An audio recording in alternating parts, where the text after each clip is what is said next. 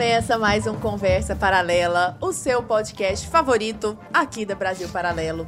Com grande alegria, mais uma vez, mais uma noite aqui ao lado do meu querido amigo Arthur Morrison. Boa Obri- noite, meu Obrigado querido. pelo querido amigo. Sempre, é o mínimo, né, Né, teve uma vez que eu te chamei de colega, você ficou Nossa, bolado comigo. não, eu fiquei não, eu ainda estou. Eu tô superando aos poucos. E colega, colega, mas é, sou sua amiga, pô. Muito boa noite, é ótimo estar aqui com você, Lara. Ah, agora sim, né?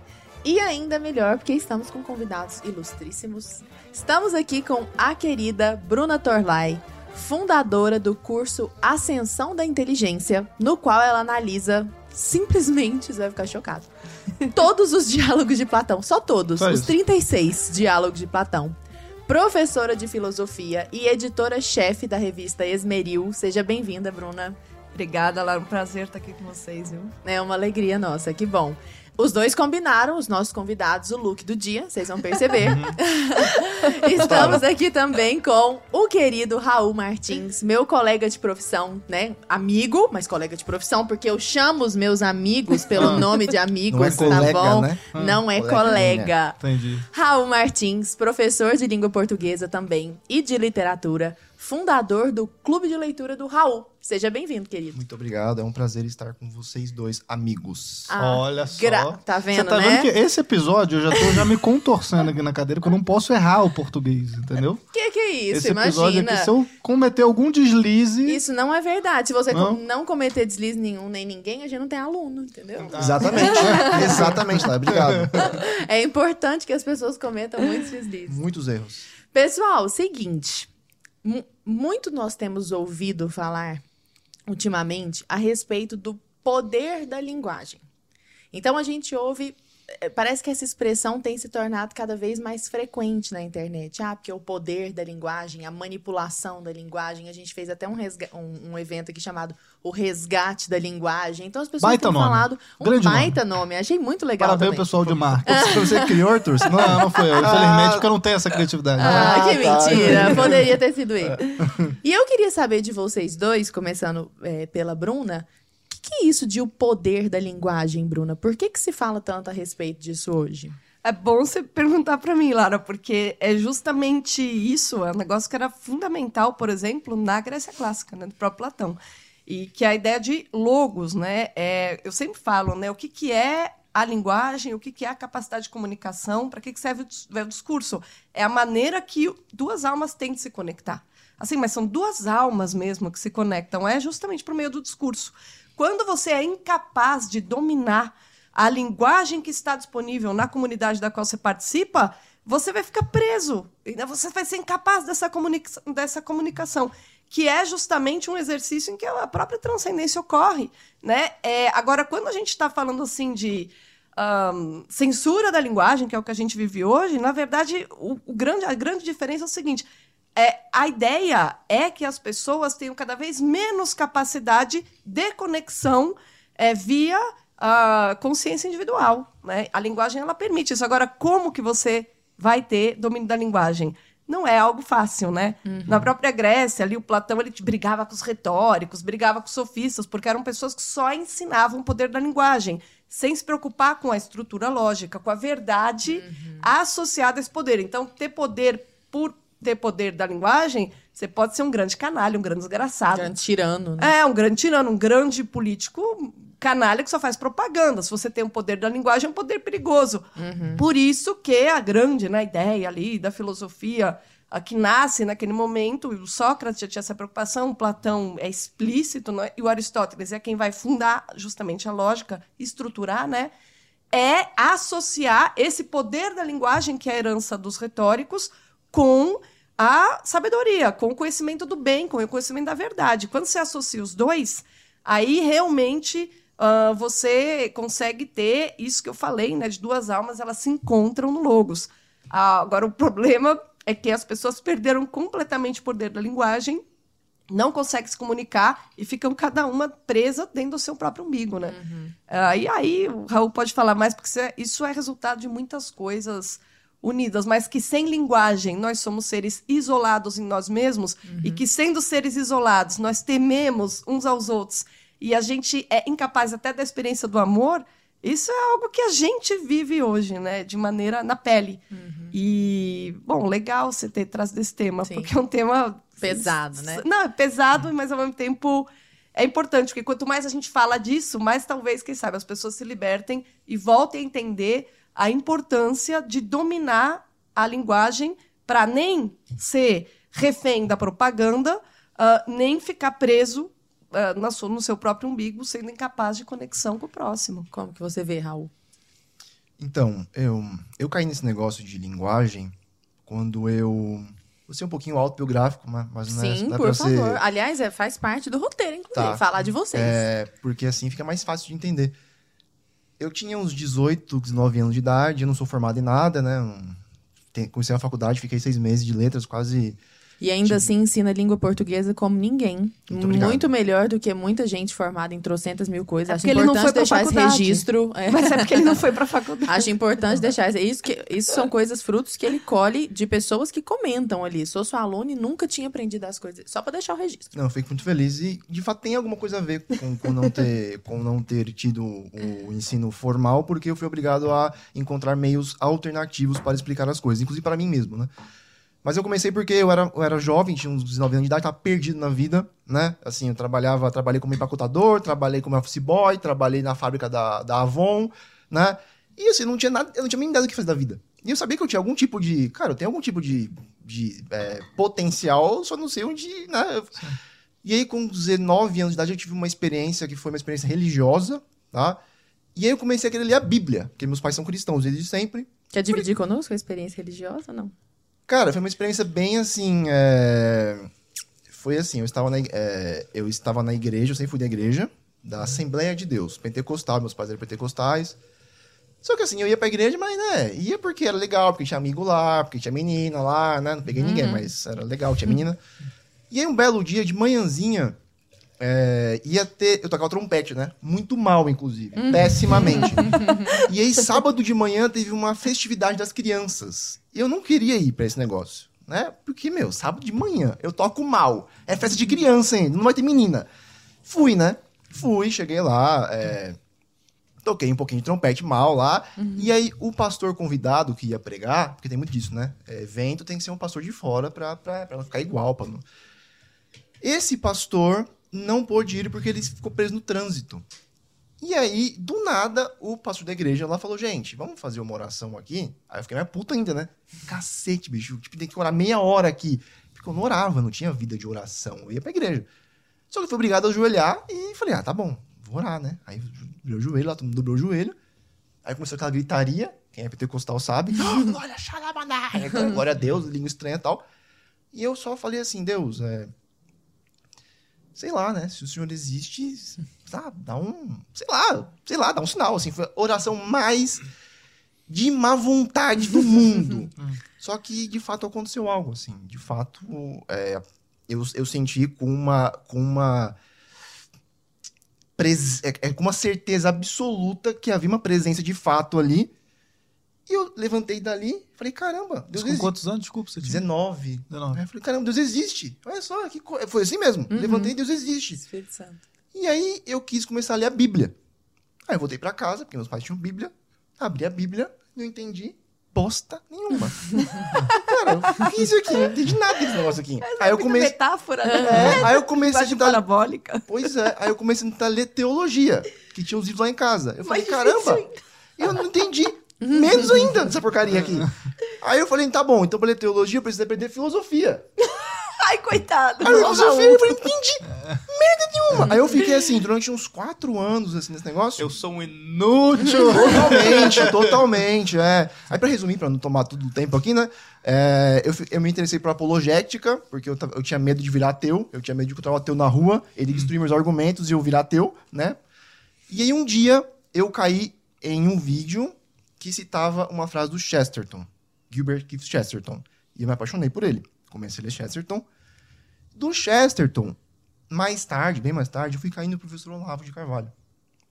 Aí eu fui fazer o coffee. Sempre cai nele, né? É, sempre cai nele, de algum medo, né? Aí no coffee, o que ele fala, ele fala, ó... Porque eu lia, eu lia bastante. Eu tinha uma...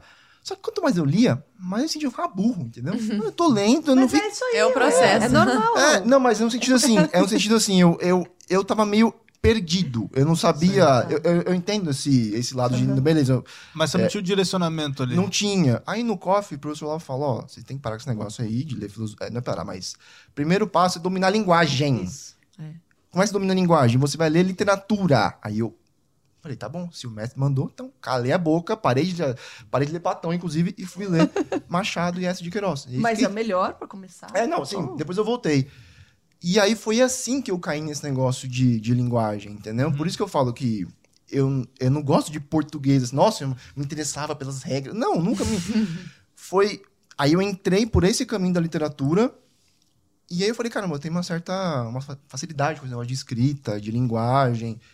E aí que eu comecei a perceber a diferença que fez na minha vida antes, né? Você falou do, mais do macro, né? De é, discurso, de político, de alma com alma. Mas eu percebi que a diferença principal foi da minha alma com a minha própria alma. Claro. Caceta, eu estou entendendo uma caralhada de, desculpa, um monte de coisa aqui que... Pode falar, fica à ah, vontade. perdão, gente. Que, assim, eu me senti ordenado, entendeu? Foi essa coisa. Eu comecei a... a, a Cara, acessar memórias de, de, de forma mais fácil, eu comecei a conseguir organizar o que eu falava, não só para os outros, para mim mesmo. E eu fui organizando a minha inteligência. E eu fui percebendo que eu estava ficando de fato. Aí eu percebi, caramba, eu estou de fato ficando mais inteligente. Eu não estou só acumulando informações, eu estou conseguindo organizá-las, estou conseguindo perceber as coisas melhor. Eu analiso algumas coisas sem que eu precise ter lido sobre aquilo. Aí eu falei, ah, tá. Beleza, isso aqui é inteligência. Linguagem, entendeu? E aí, quando eu caí no Instagram, é, foi basicamente isso que eu fiz, né? Como é que eu me. Como é que eu me. é, Como é que eu fiquei famoso, né? Como é que eu me destaquei no Instagram? Foi com textos, né? Foi com a linguagem, foi com a galera percebendo, nossa, você falou uma coisa que eu sempre quis falar e não conseguia falar. Em palavras ali. Em palavras, né? Em textos. Textos e tretas. Textos e tretas, exatamente. então, o domínio da linguagem, na base, é esse, né? É, é você ficar mais inteligente. É que hoje em dia você fala mais inteligente, a galera não entende muito bem o que é isso. Eu né? acho que é, é o, você pode usar só o termo inteligente, porque não tem como você ter, formar a sua inteligência, tô falando a mínima, eu tô falando da inteligência, o conceito mesmo, a capacidade de compreensão. Foi legal, essa descrição só foi muito boa, Raul, porque quando você falou eu consegui me entender, na verdade você conseguiu encontrar, ordenando sua alma, você conseguiu encontrar espaço na sua alma para que tudo aquilo que você estivesse absorvendo, ou seja, seu encontro com outras almas via leitura, produzisse um resultado. Entendeu? Você ainda estava, claro, você saiu, de- justamente você conseguiu sair daquela história da caverna do nosso umbigo, entende? É, e, e a inteligência, ela justamente sem a linguagem não, não existe. né? O logos significa razão e significa palavra. Uhum, Pensamento, palavra. Quando né? você falou, Raul, da- dessa tua experiência, você com 19 anos, tá? E você teve uma experiência de transcendental. E aí, a partir daquilo, você começou um despertar intelectual também, né? Então, você queria entender aquilo e aí uma coisa levou a outra. E eu imagino que a Bruna também tenha algo, não de transcendental nesse sentido, mas alguma experiência também de tipo, ah, você começou desde cedo também a um, despertar intelectual, às vezes buscando ah, essas informações para chegar onde você chegou hoje. Eu, eu fico pensando no pessoal que está de casa ouvindo, né? Imagina o cara ali que já tem seus trinta e tantos, 40 anos, 50 anos, ele nunca se interessou por essa vida intelectual ele já perdeu todo esse tempo, ele consegue hoje, sei lá, ele pensar, ele fala, como é que eu começo isso? Como é que eu, eu começo, a, sei lá, eu tenho que ler os clássicos, como é que eu chego, eu posso chegar é, num, num ponto que eu me sinta mais inteligente, que eu consiga perceber isso que vocês já percebem, né? Porque vocês começaram lá de trás, né? Então você já tem todos esses anos aí estudando literatura, lendo os clássicos e tal. Como é que o cara que está hoje, que ele nunca parou para prestar atenção nisso, ele pode começar? Olha, é, o começo, é, qu- quando ele indicou, né, que o Olavo falava, começa com literatura. Milhões de vezes me perguntaram se eu tinha sido aluna do Olavo. Ah, e eu não fui. Mas quando eu entrei na faculdade de filosofia, eu, eu sabia que eu queria estudar filosofia muito cedo, com uns 14 anos, eu fiquei esperando terminar o colegial para ir para a universidade e tal, ter acesso à biblioteca, essas coisas. Mas quando eu cheguei lá, aqueles professores birutas colocando eh, texto do Kant para dar aula de, de metodologia em gente que nunca tinha lido Platão e Aristóteles na vida, né? Um dos- Uma das razões pelas quais eu dou um curso de introdução à filosofia começando pelo começo, é isso, a pessoa fica perdida. Falei, caramba, não tô entendendo nada disso. Mas, ao mesmo tempo, eu, tive, eu tinha aquela intuição uh, de que eu precisava melhorar o português. Na escola é muito ruim. Aí, por mais que eu fosse uma boa aluna de redação, assim, já tinha. Mas mesmo assim, para a filosofia era insuficiente. Uhum. E eu tinha um, professor, tinha um professor de grego muito bom, que ele falou: vocês querem aprender a escrever? Leia Machado. Vocês querem aprender a escrever, tem que ler Machado. Errado não tá. Não, eu peguei. Não, eu peguei ali todos aqueles contos, sabe? Aquela última edição dos contos. Eu lia no café da manhã, todo dia, todo dia, todo dia. E eu falo até hoje para as pessoas. Então, você quer. Primeiro, você tem que conhecer sua língua, português. Os contos do Machado de Assis. E assim, quando a gente fala de hábito de leitura, que o hábito de leitura ajuda. Que são curtos também. Curtíssimos. Pô, não precisa. Não, o cara não vai levar um mês para ler o negócio. Agora né? não precisa ter vida intelectual. A questão é só você entender que, já que você é um ser racional, por que, que você vai virar as costas para a racionalidade, pelo amor de Deus? Você, vai, você, tá, você tá jogando fora a sua essência, entende? Isso que ele falou, que ele se sentiu organizado, Caramba, isso, isso é básico. Todo ser humano tem que ter. Não precisa se desenvolver tanto quanto o Raul, que foi um cara que foi, se aprofundou e hoje tem aí um clube do livro. Mas se cada pessoa por si mesmo conseguir fazer isso de uh, se desenvolver minimamente para sentir a inteligência em ação, sentir que é capaz de analisar algo com lógica, ah, caramba, isso é muito bom. Eu uhum. acho que é o desenvolvimento da imaginação que é assistir filme, se perguntasse compreender a história, ler eh, no português contos do Machado de Assis, eu acho que não tem por onde começar. Agora, mesmo as crônicas do Lima Barreto, você pega ali até. A gente tem vários, vários autores que foram muito bons com a língua. Que o Machado de Assis, ele realmente escreve numa língua universal, cara. É de outro tempo e a gente entende. Então, ele tinha um domínio absoluto, né? Por isso que, que é, é um bom começo. Pois é, inclusive é, vocês falando a respeito disso, Raul falando sobre como ele começou, e vocês contornaram a escola, né? É como se vocês tivessem chegado até aqui apesar da escola, né? É. Não, não necessariamente por causa. É, na verdade, eu, eu acho que eu menos, não sei quantos anos o Raul tem. Eu já tô com 40, então eu não sei se eu peguei uma fase tão ruim como é, hoje. Hoje, meu Deus. Ele titubeou ali, ó. Eu Ele... vejo ali... Vou falar, fala ou não fala? Pensando. eu vejo ali o caderno da minha filha, eu vejo erro de português no material apostilado. Ah, então, é eu tive alguns bons professores, uhum. eu tive alguns bons, profe... alguns bons professores. Agora, a questão é sempre é o aluno, entendeu? Essa, essa história do ai, autodidatismo é horrível. Não! A pessoa que chega em algum lugar na vida é porque, de alguma maneira, ela é autodidata em alguma coisa. Isso uhum. tudo na vida, não é só. Pois é. Raul, como que você vê hoje o ensino da linguagem só, só para contextualizar minha pergunta, eu sou professora de língua portuguesa e uma coisa que me irrita profundamente é que eu sou professora de gramática. Assim me colocam lá no, no, no, no, no horário do dia, né? gramática. Aí tem, gramática. Só Aí isso. tem um outro professor que é de texto. Aí eu te pergunto, o que, que é texto? Gramática aplicada. Gra gramática. Aí tem um outro que é de literatura.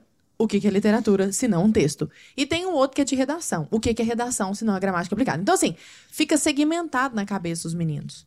E eu queria saber, dentro dessa perspectiva e desdobramentos disso, como que você vê hoje o ensino da língua portuguesa dentro da sala de aula? E acho que a Bruna pode complementar muito isso, essa crítica que você provavelmente vai fazer, falando sobre educação clássica, porque ela fala muito bem sobre isso também. O que, que você acha, Raul? Olha, é, eu não posso reclamar da escola. Assim, Nossa, minha escola foi péssima. Foi mesmo. Só que eu era um aluno pior que a escola, entendeu? Então, assim, eu simplesmente não ligava pra escola. Não, eu cagava. Trabalho. É, eu cagava. Eu repeti duas vezes o segundo ano do ensino médio, porque eu, dormi, é, porque eu, eu ficava dormindo em casa e ia pra escola. Né? Eu trabalhava no mercadinho perto de casa e eu não queria ir pra escola. Pra que ir pra escola? Assim, a escola nunca me causou nada. Nada, entendeu? Então eu não posso falar assim, olha, foi apesar da escola, porque a escola, assim, por mim passou como se fosse. Sei lá, eu não consigo lembrar de uma coisa que eu. Eu me lembro assim, nossa, eu, eu sentei e eu aprendi isso na escola. Parece que eu aprendi assim, sei lá, por osmose, sabe? Mas será que é porque ela não era desinteressante? Pode ser, entendeu? Aí o que acontece? Por isso que eu, eu, não, eu não quero, né, chutar a escola completamente, porque eu não tive nem experiência como professor na escola. E eu imagino como deve ser os alunos hoje em dia. Eu imagino. Uhum. Não, não, deve ser uma coisa muito né, fácil de você ativar. Pegar um adolescente, né? Ainda eu, mais com tecnologia, celular, tá todo é, mundo ali. Exato. O estímulo é muito diferente, né? Sim, estímulos e estímulos muito mais estimulantes, se vocês entendem, do que na minha época, na nossa época, né? Mas eu acho que, de fato, o que eu faço? Eu fiz, eu tento fazer o que o professor Olavo fez ele reuniu em si aqueles conhecimentos e você queria acessar os conhecimentos porque você queria ser como ele. Entendeu? Uhum. Então, assim, você olha o celular do cara e fala, caramba, eu queria ser como ele, eu queria falar como ele, eu queria ter a inteligência dele, eu queria escrever o que ele escreveu, eu queria ter os valores que ele tem, eu queria, eu queria ser ele. Entendeu? Eu acho que todo professor bom, em certa medida, é isso. Ou melhor, ele é essencialmente isso, né? Ele reúne o conteúdo em si e ele aviva aquele conteúdo. Então o aluno quer, tipo assim, o aluno quer ser como a Lara, o aluno quer ser como a Bruna, o aluno quer ser como eu. Corto, eu não sei, né? Ele ainda não é professor. feliz que ninguém quer ser. Sua filha, talvez. É, espero que sim, né? Então, na escola, eu acho que os professores são mal preparados, no geral, são. São porque eu tenho muitos professores que são meus alunos e ficam desesperados. Tipo, ó, professor de português. Eu saí da faculdade e não sei nada da matéria. Aí eu tenho problema da linguística, aquela coisa, né, de, de- Que é um assunto mais, mais Técnico. nichado e técnico. Só que também tem a questão dos alunos serem assim, tem a questão de o sistema educacional ficar com essa mania desgraçada de ficar compartimentalizando tudo. E de fato isso é um problema. Tem um livro do John Taylor Gatto, acho que é esse o nome dele, em que ele diz que um dos problemas principais da escola é justamente esse, o- é você compartimentalizar tudo. Então o aluno nunca tem uma visão assim do todo. Tudo A Isso você tá. Só para complementar, a gente fez um podcast recente com o Silvio Medeiros e a Karen Mortian a respeito de homeschooling. Né? E Eles têm cinco filhos em homeschooling e eles falam justamente disso, né? Porque você tá. a- Quando a criança tá num- numa escola, né? Ah, o professor tá dando aula ali de história. Aí terminou o, o, o, o tempo, todo mundo fecha o caderno, ah, agora é geografia, aí agora é português. Nada se complementa. Nada se conecta com nada. Entendeu? Então, tipo, ah, parece que ah, fechou aqui um universo, pô, agora vamos pra outra coisa. Ignora tudo que você já aprendeu ali, agora a gente vai aprender química. Ah, agora a gente vai aprender física. Mas, pô, uma coisa, sabe, a astronomia não, não, não liga com física, que não liga com matemática, não liga nada. É como se fossem vários universos separados. É isso que você tá comentando. Esse Sim, livro é também. o Emburrecimento Programado, você Isso, lembra? Nossa, isso. esse livro Esse é me muito bom. assustou Acho que ele dá também. sete falhas, né? É. Do, assim, Do ensino, não é, é que muito o, bom. não é que os professores são ruins, ele fala que o sistema inteiro tá errado desde a Engessado, base, né? Tem que tipo, destruir tudo aquela porcaria lá. Não, não ajuda os professores o sistema como é. Não, atrapalha. Então, o professor, eu acho que hoje em dia ele teria que ser especialmente cativante, especialmente é, dono do conteúdo, né? Para que ele conseguisse, para que ele consiga quebrar essa barreira. Porque o aluno chega lá e ele pensa, eu vou aprender isso aqui para quê? Para pegar o diploma, para ter um trabalho. Então, não, não existe nenhum interesse pelo conteúdo em si. É difícil Não demais, desperta, né? né? Não desperta. E o professor também é desinteressado, o professor também não quer saber de nada. Professor não gosta de ler, muitas vezes, né? Não gosta de ler, não sabe escrever, Não sabe escrever. escreve apostila com É. erro. Agora, qual que é o problema? Olha só isso que ele falou e que vocês mencionaram, essa questão da compartimentalização, tá? essa, essa palhaçada enciclopédica que virou a escola, é fruto justamente daquela, daquela maneira de entender a escola pública como a formação de mão de obra. Né? E aí a pessoa Sim. tem que saber um pouquinho de todo mundo, Sim. etc. Na- que é totalmente diferente da educação clássica que você mencionou, Lara. Porque se você não tem um objetivo claro, qual que é o meu objetivo para formar um homem? Falando da tal da paideia clássica, né? Que realmente inspirou toda a educação clássica durante a Idade Média, ainda no Renascimento, etc. É, to- é é, formar pessoas livres. O que, que é formar pessoas livres? Para começo de conversa, pessoas capazes de compreensão, análise, expressão. Almas que sabem se conectar com outras almas. Basicamente é isso. Almas que sabem sair de si, olhar a tudo que está acontecendo, se colocar entre parênteses e, e e olhar para o mundo sem lembrar o, o tempo todo de si própria. Né? É, mas para você formar pessoas ah, livres, esse, esse é o objetivo, você tem várias etapas. A pessoa tem que ter uma série de recursos para justamente ser capaz de análise, ser capaz de diferenciar, por exemplo, qual é a essência das coisas, qual é a propriedade. Aí se alguém chega e fala, ah, por exemplo, aquela planta ali, aquela planta é enfeite. Não, não, a planta não é enfeite, a planta é um organismo vivo. Tá? Enfeite é um atributo dela neste cenário especial. Então você tem que saber diferenciar de que maneira que é, o- que quais são os tipos de propriedade, como que elas denotam aquilo que você está descrevendo. Enfim, você tem uma série de conhecimentos que é o que acaba sendo organizado como trivium e quadrivium. Né? O trivium são as artes justamente que conduzem ao domínio da linguagem, e o quadrivium, aquelas ah, artes, aqueles conhecimentos que ah, te preparam para a análise da realidade, o conhecimento do real, né? que no caso matemática, música. E, e o trivium é aquilo que vai te permitir expressar, é primeiro compreender ah, aquilo que foi escrito pelos antepassados, ou seja, entrar em contato com a tradição anterior a você e deixar um legado para posterior, te conecta com as pessoas no tempo.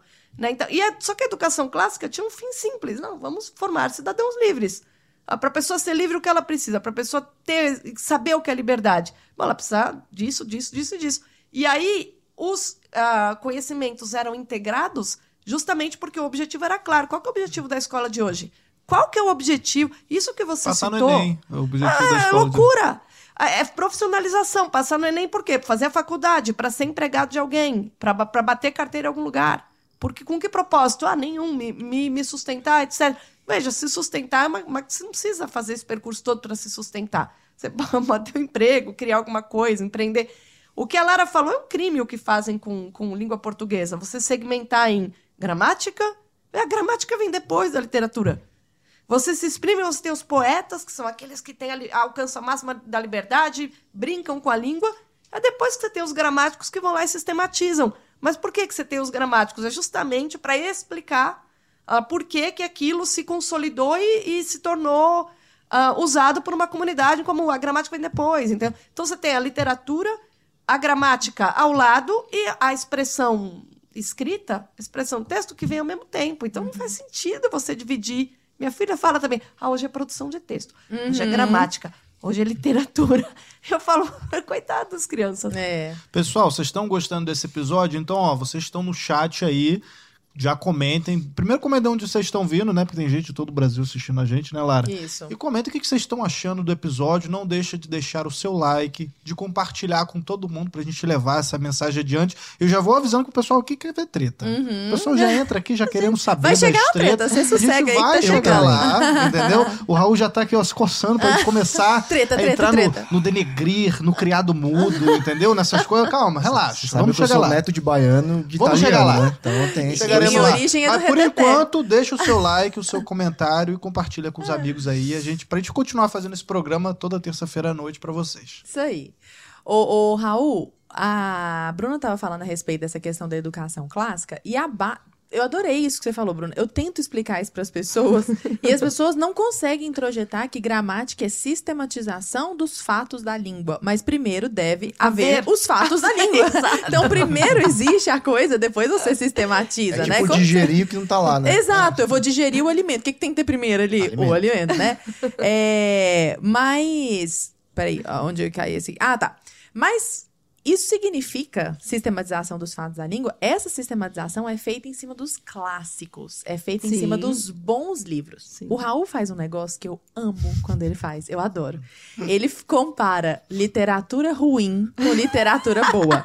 E eu queria que você comentasse pra nós, Raul, já que a gente vai falar de treta, o seguinte: por que raios, se é muito mais fácil, mais gostosinho de ler, vende muito mais? Sei lá, é Crepúsculo. Por que, que Crepúsculo é pior que Dom Casmurro? Eu acho que não é, então. Ih, vai comprar uma treta com todas as jovenzinhas Meu Deus. da internet. Booktubers vão fazer um protesto aí com tochas. Ah, Assim, fala. paralela, que daqui a meia hora. Ah. O que acontece foi o seguinte: certo dia eu tive uma conversa com a minha amiga Mari Brito, que já passou por aqui algumas vezes, né? Uhum. E. Não, minto, não foi uma conversa. Foi um story que eu postei em que eu falei que. Não. Você só lê não adianta. Se você lê porcaria, é melhor que você nem leia, na verdade, em alguns casos, né? E Isso chocou algumas pessoas, né?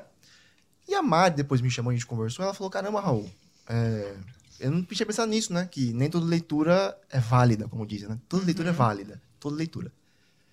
E aí, a própria Mari depois fez uma postagem que, que foi polêmica. Que ela postou, ela botou uma legenda tipo: Não adianta nada você ler se você só lê coisa que não presta. E aí, a galerinha que, né, que diz que gosto não se discute, que toda leitura, é, toda leitura é válida, que o que importa é ler. Essa galerinha ficou, assim, possessa de ódio pela Mari e foi nos comentários lá e começou lá, entendeu? É melhor ler 50 tons do que não ler nada. É eu isso. lembro Você disso. lembra, foi, então? foi babado. Aí eu falei, caramba, né? Deu uma polêmica aqui. Aí eu, eu tive uma ideia bem idiota, que na minha cabeça era idiota, né? Falei, caramba, beleza, eu já vi, eu já falei isso, a Mari falou, muita gente já falou. Só que eu acho que ninguém chegou e mostrou, entendeu? Tá bom, vamos mostrar, vamos provar então. Aí eu falei, caramba, eu tinha acabado de ler Dom Casmurro, né? Com aquela famosa cena do beijo entre Bento e Capitu, que é uma das cenas de beijo mais é, maravilhosas da literatura mundial, inclusive. Eu falei, cara, eu vou, eu vou pegar uma cena parecida com Crepúsculo, né? Tipo assim, uma comparar. cena. E comparar. Aí eu peguei o primeiro beijo do Edward da, com a Bella, peguei é, os, né, as duas páginas, postei nos stories e falei, ó, pessoal, tá vendo isso aqui? Eu vou analisar isso aqui então. Aí analisei, ó. Palavra, palavra clichê, entendeu? Ela só usou as mesmas imagens bobas que você, todo, todo mundo, assim, você vai, vai escrever um livro, um adolescente, você vai escrever exatamente o que ela escreveu.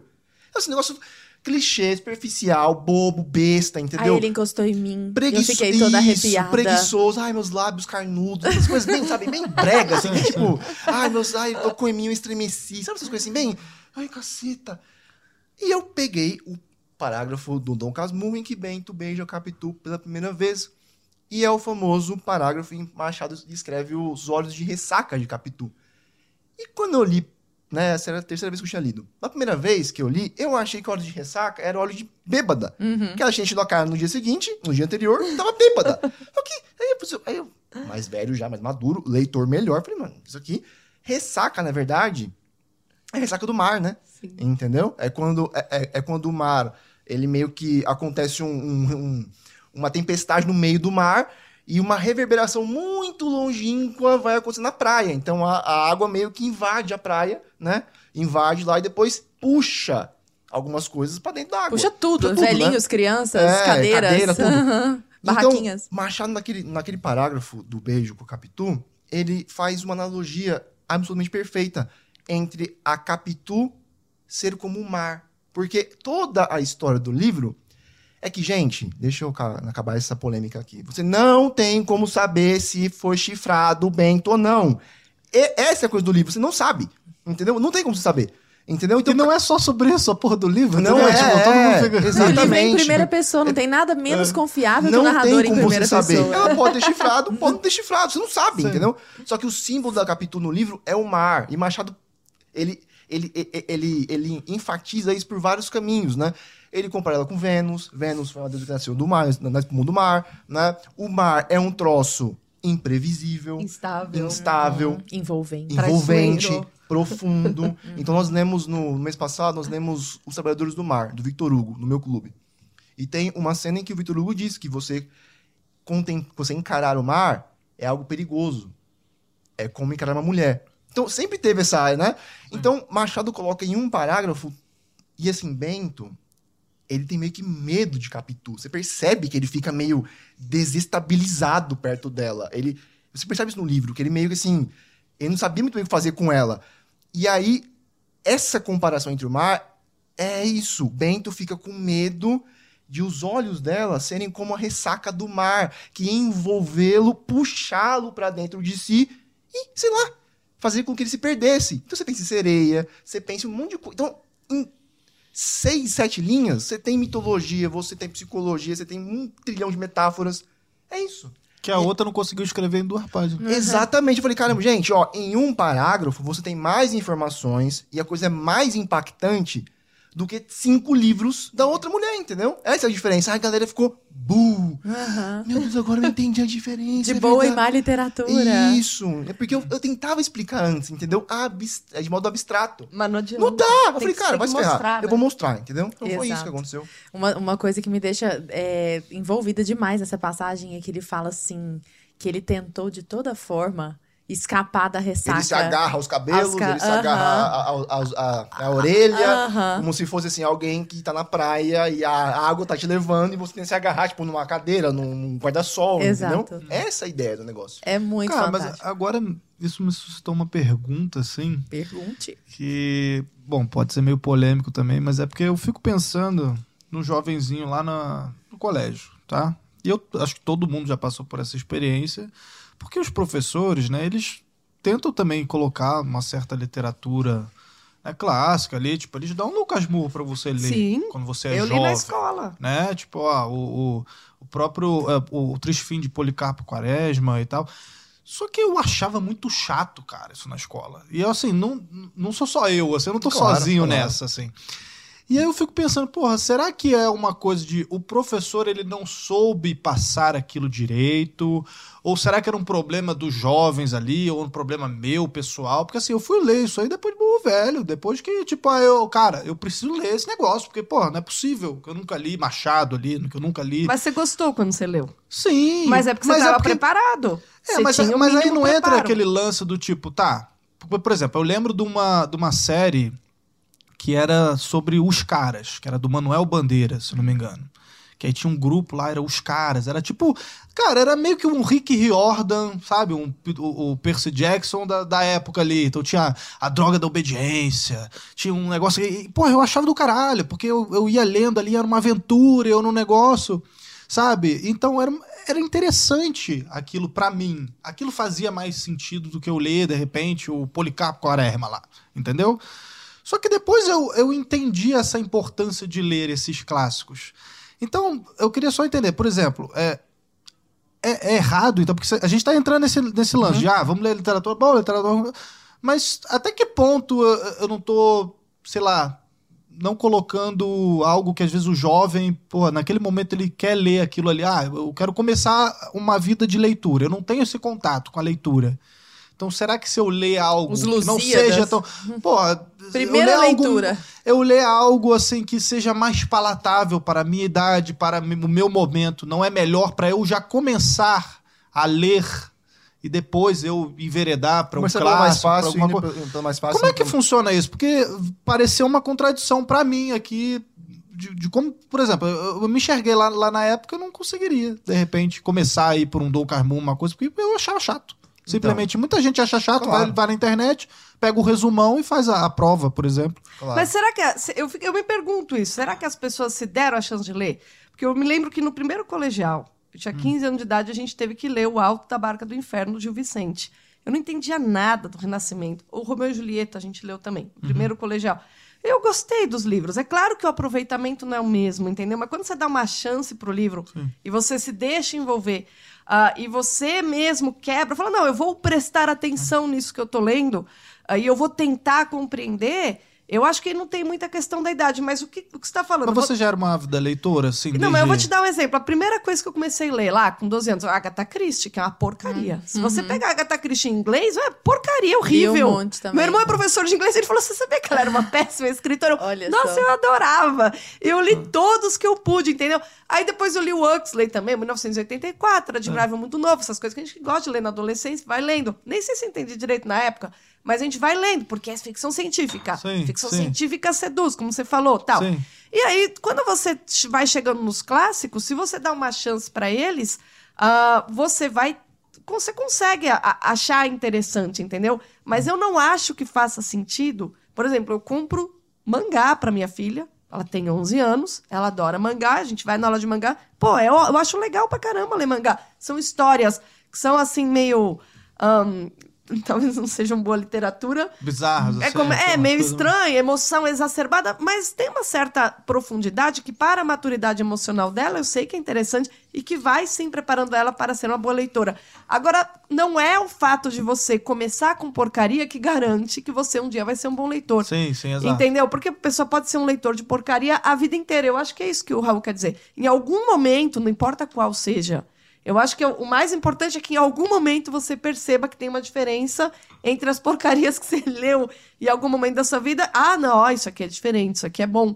E aí você começa a, se, a dar uma chance para coisas mais Não, difíceis. isso eu tô completamente de Mas não acordo. impo- eu tô, acho que per- importa perguntando bem momento. nesse início, né? Porque, por exemplo, você falou de mangá. Eu nunca fui de mangá, de quadrinho, nem não. nada.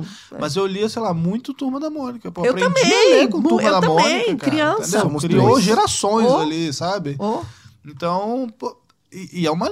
Aquilo é só uma linguagem muito simples, mas é legal. fácil. mas, a eu- gente, mas tem metáfora, tem onomatopeia. Olha, se você pegar quadrinhos, é justamente um, um registro ah, que é, é todo feito com base em metáfora, a própria imagem. Ent- Então, ele, de alguma maneira, para a criança pequena, ele educa, assim. Ele, ele tem.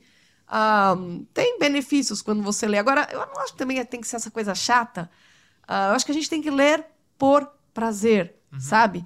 E em cada fase da vida, por exemplo, todo mundo acha. Voigelin tá na moda. Ai, Voigelin. Todo mundo tem que saber Voigelin. Eu falei, não, vou ler Voigelin depois dos 40 anos. Eu não vou, não vou aproveitar ao máximo esse cara. Eu vou ler outras coisas. Quando eu tiver uns 40 anos, eu pego e leio. Entende? Não tem que ter essa, essa pressa. Agora, o problema da escola, né, que o Raul falou, a escola eu passei batido.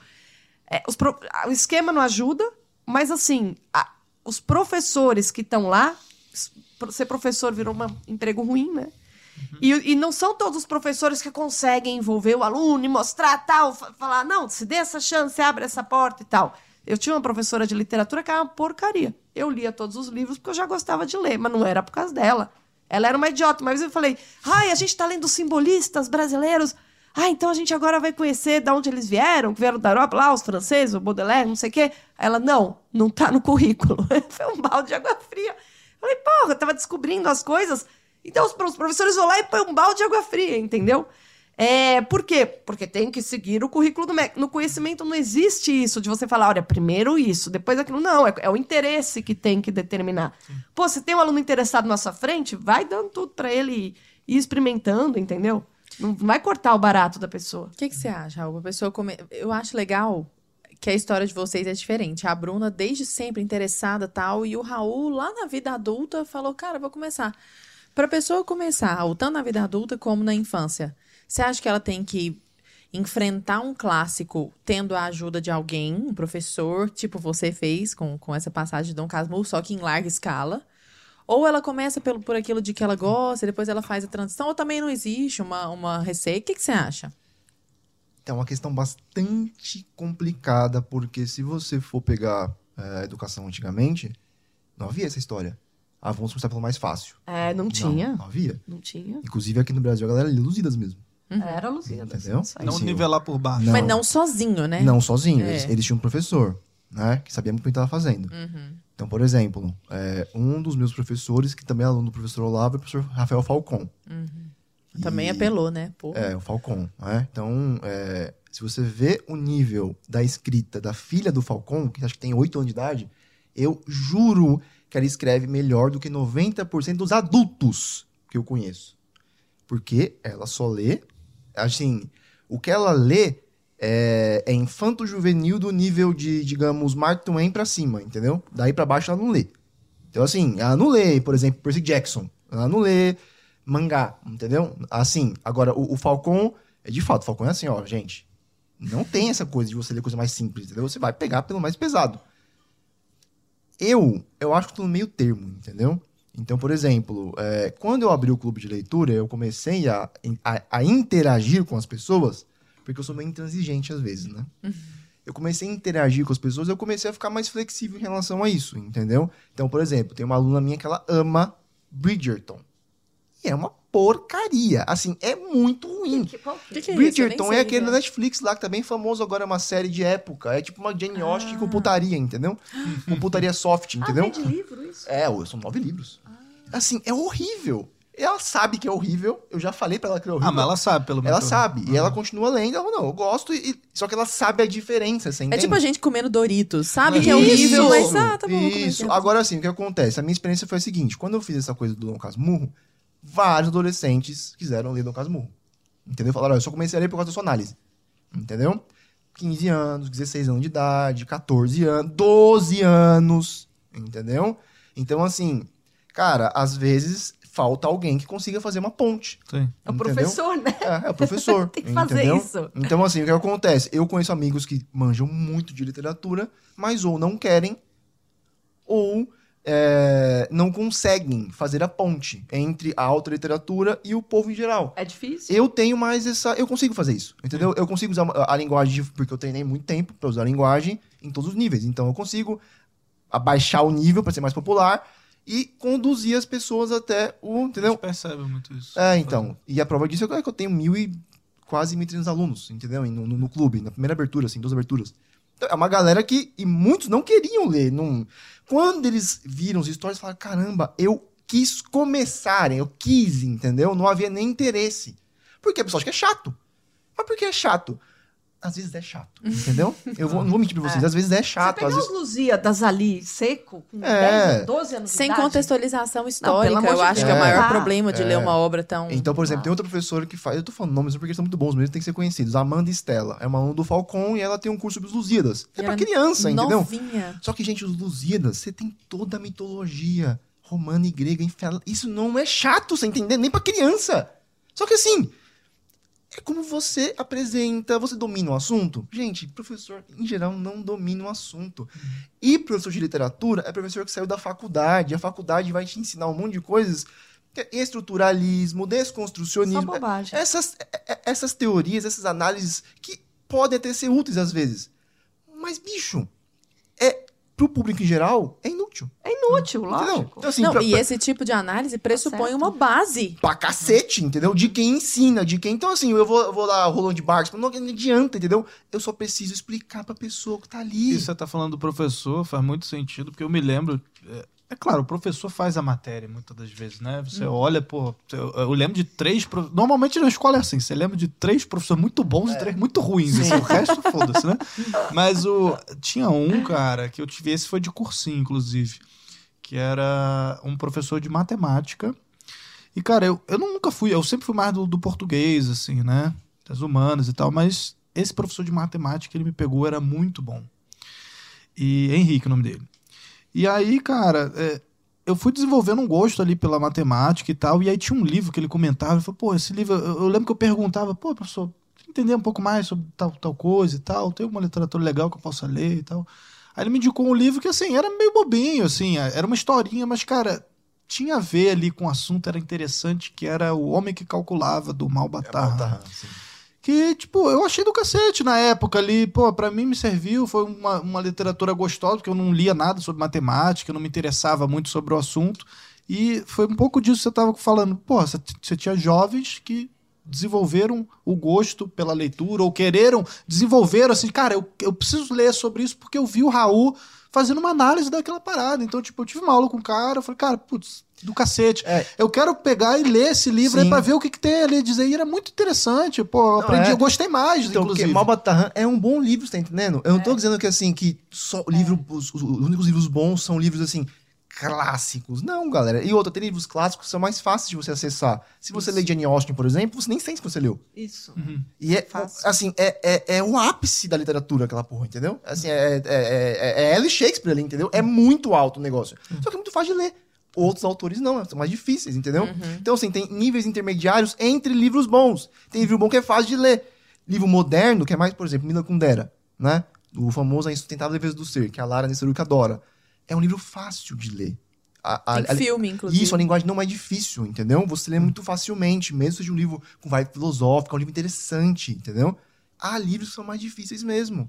Então, Brás Cubas a gente leu, eu falei, cara, Brás Cubas tá bem abaixo do Dom eu achei, entendeu? É um livro meio arrastado mesmo, entendeu? É um livro assim... Então, assim, porra, é Machado, mas não é o melhor do Você Machado. achou? Eu achei. Nossa, eu adoro Cara, eu acho, eu prefiro Memórias Póstumas a Dom Casmurro. Olha que loucura. Eu- Os dois são alunos, ótimos ah, mesmo. Assim, 95% das pessoas colocaram Brás Cubas como o pior livro do, do, do, do O ano. quê? tá? É que é Mas é muito na influência filosófico. sua Não. também? Não. Da sua opinião? Cara, pode Vou me ser. abster aqui. Pode ser, discussão. talvez. Nossa, eu vocês se amei matando. Memórias Nossa, eu li umas, umas Não, 15 não, na verdade, esse pô, livro. a gente tá discutindo qual que é mais excelente, espetacular, né? É, então. É, pode ser uma opinião minha isso, né? Mas assim, é, existem gradações entre bons escritores. O Conan Doyle, Sherlock Holmes.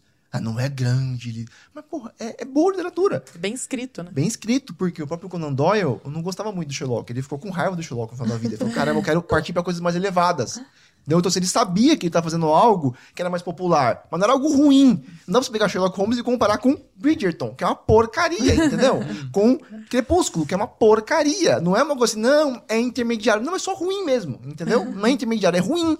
Aí você pode começar por algo mais fácil, que é bom, ou você pode. E eu, qual é o problema? Eu acho que E por que, que você acha que foi sucesso, assim? Bridgeton, 50 Tons de Cinza, por essa pegada... Tem a ver com o lance erótico ali? ou- Não, ou cara, por incrível que pareça, não. Eu li alguns livros sobre best-sellers e a galera, é, muita gente que quer escrever best-seller, que quer, né? Porque muita gente quer escrever pra virar best-seller. Então tem uma formulazinha, né? E muitos acham que é erotismo, e não é erotismo, na verdade. Então Bridgerton tem umas partes eróticas, mas é bem soft, assim, entendeu? É, tipo assim, três ao longo de um livro de 400 páginas. O que Caramba. mais pega é que, por exemplo, no Bridgerton, tem aquela coisa da mulher.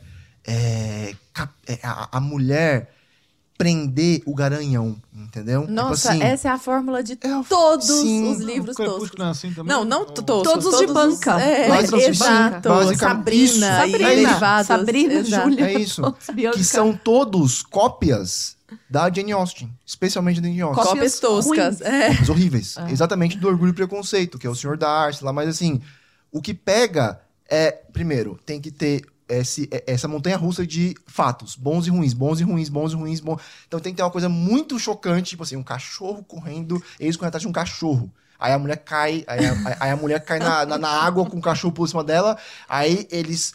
Eles têm uma cena de amor, assim, meu Deus do céu, é amor.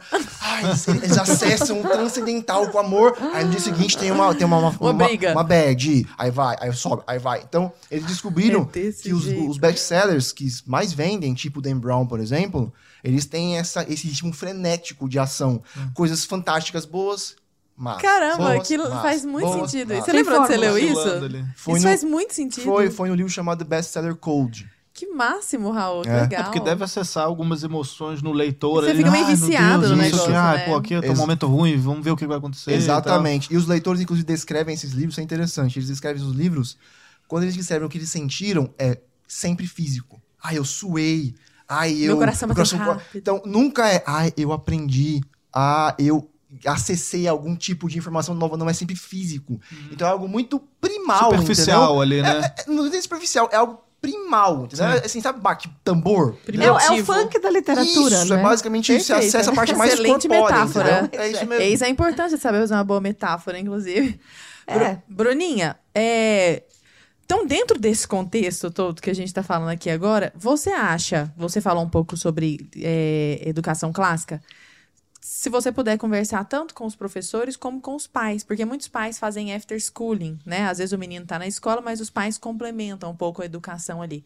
Você acha que é possível trazer esse pensamento da educação clássica e essa aplicação na prática? Eu queria que você trouxesse alguns exemplos, porque você tem filho, né? É, mas eu, eu acho difícil, né? Eu acho difícil, porque o contexto, a escola, o tipo de atividade que se faz, ah, é muito ruim. Não, Bruna, traz uma esperança pra gente. Não, é muito ruim. Eu vejo as apostilas, eu falo pra minha filha, eu falo, não, vai, tira as notas boas pra não perder tempo na recuperação, já que a escola é obrigatória e ela gosta de ir por causa dos amigos. É muito mais por causa da, da diversão, entende? Tá com as amigas e tal, e tem o recreio.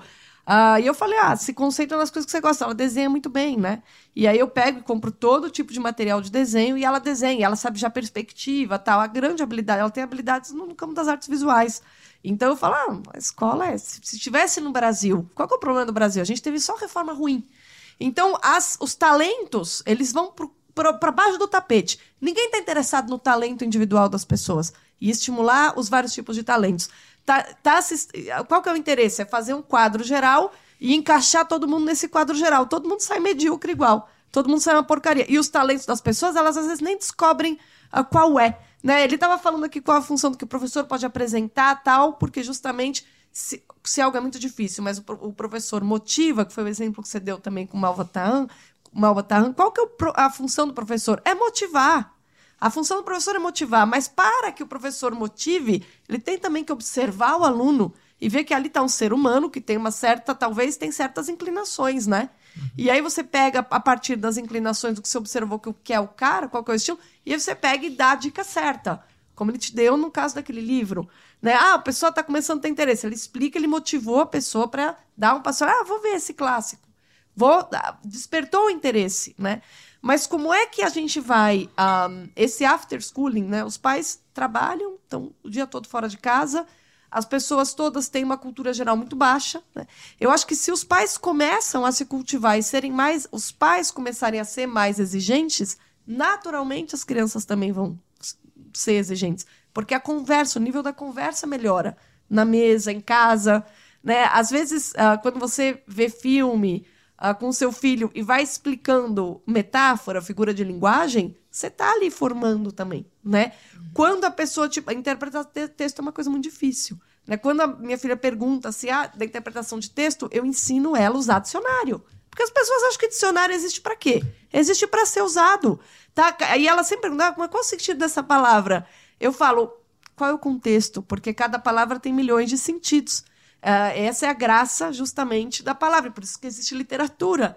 É por isso que a gente consegue escrever tantas coisas com esse mesmo número reduzido de palavras, porque cada palavra pode ter vários sentidos. Esse tipo de conversa, quando você dá atenção para a dúvida e tal, vai explicando, uh, se você tem uma cultura geral razoável, você consegue ter esse tipo de interlocução. Uhum. E aí a pessoa fica mais exigente, né? Uhum. Outro dia ela veio me fazer o relatório dos professores ali, que ela já sabia que eram picaretas, dos que elas sabiam que estavam ali fazendo trabalho. Porque as pessoas têm essa capacidade de diferenciar. Né? Agora, a educação clássica, o homeschooling, eu acho admirável os pais que realmente fazem isso.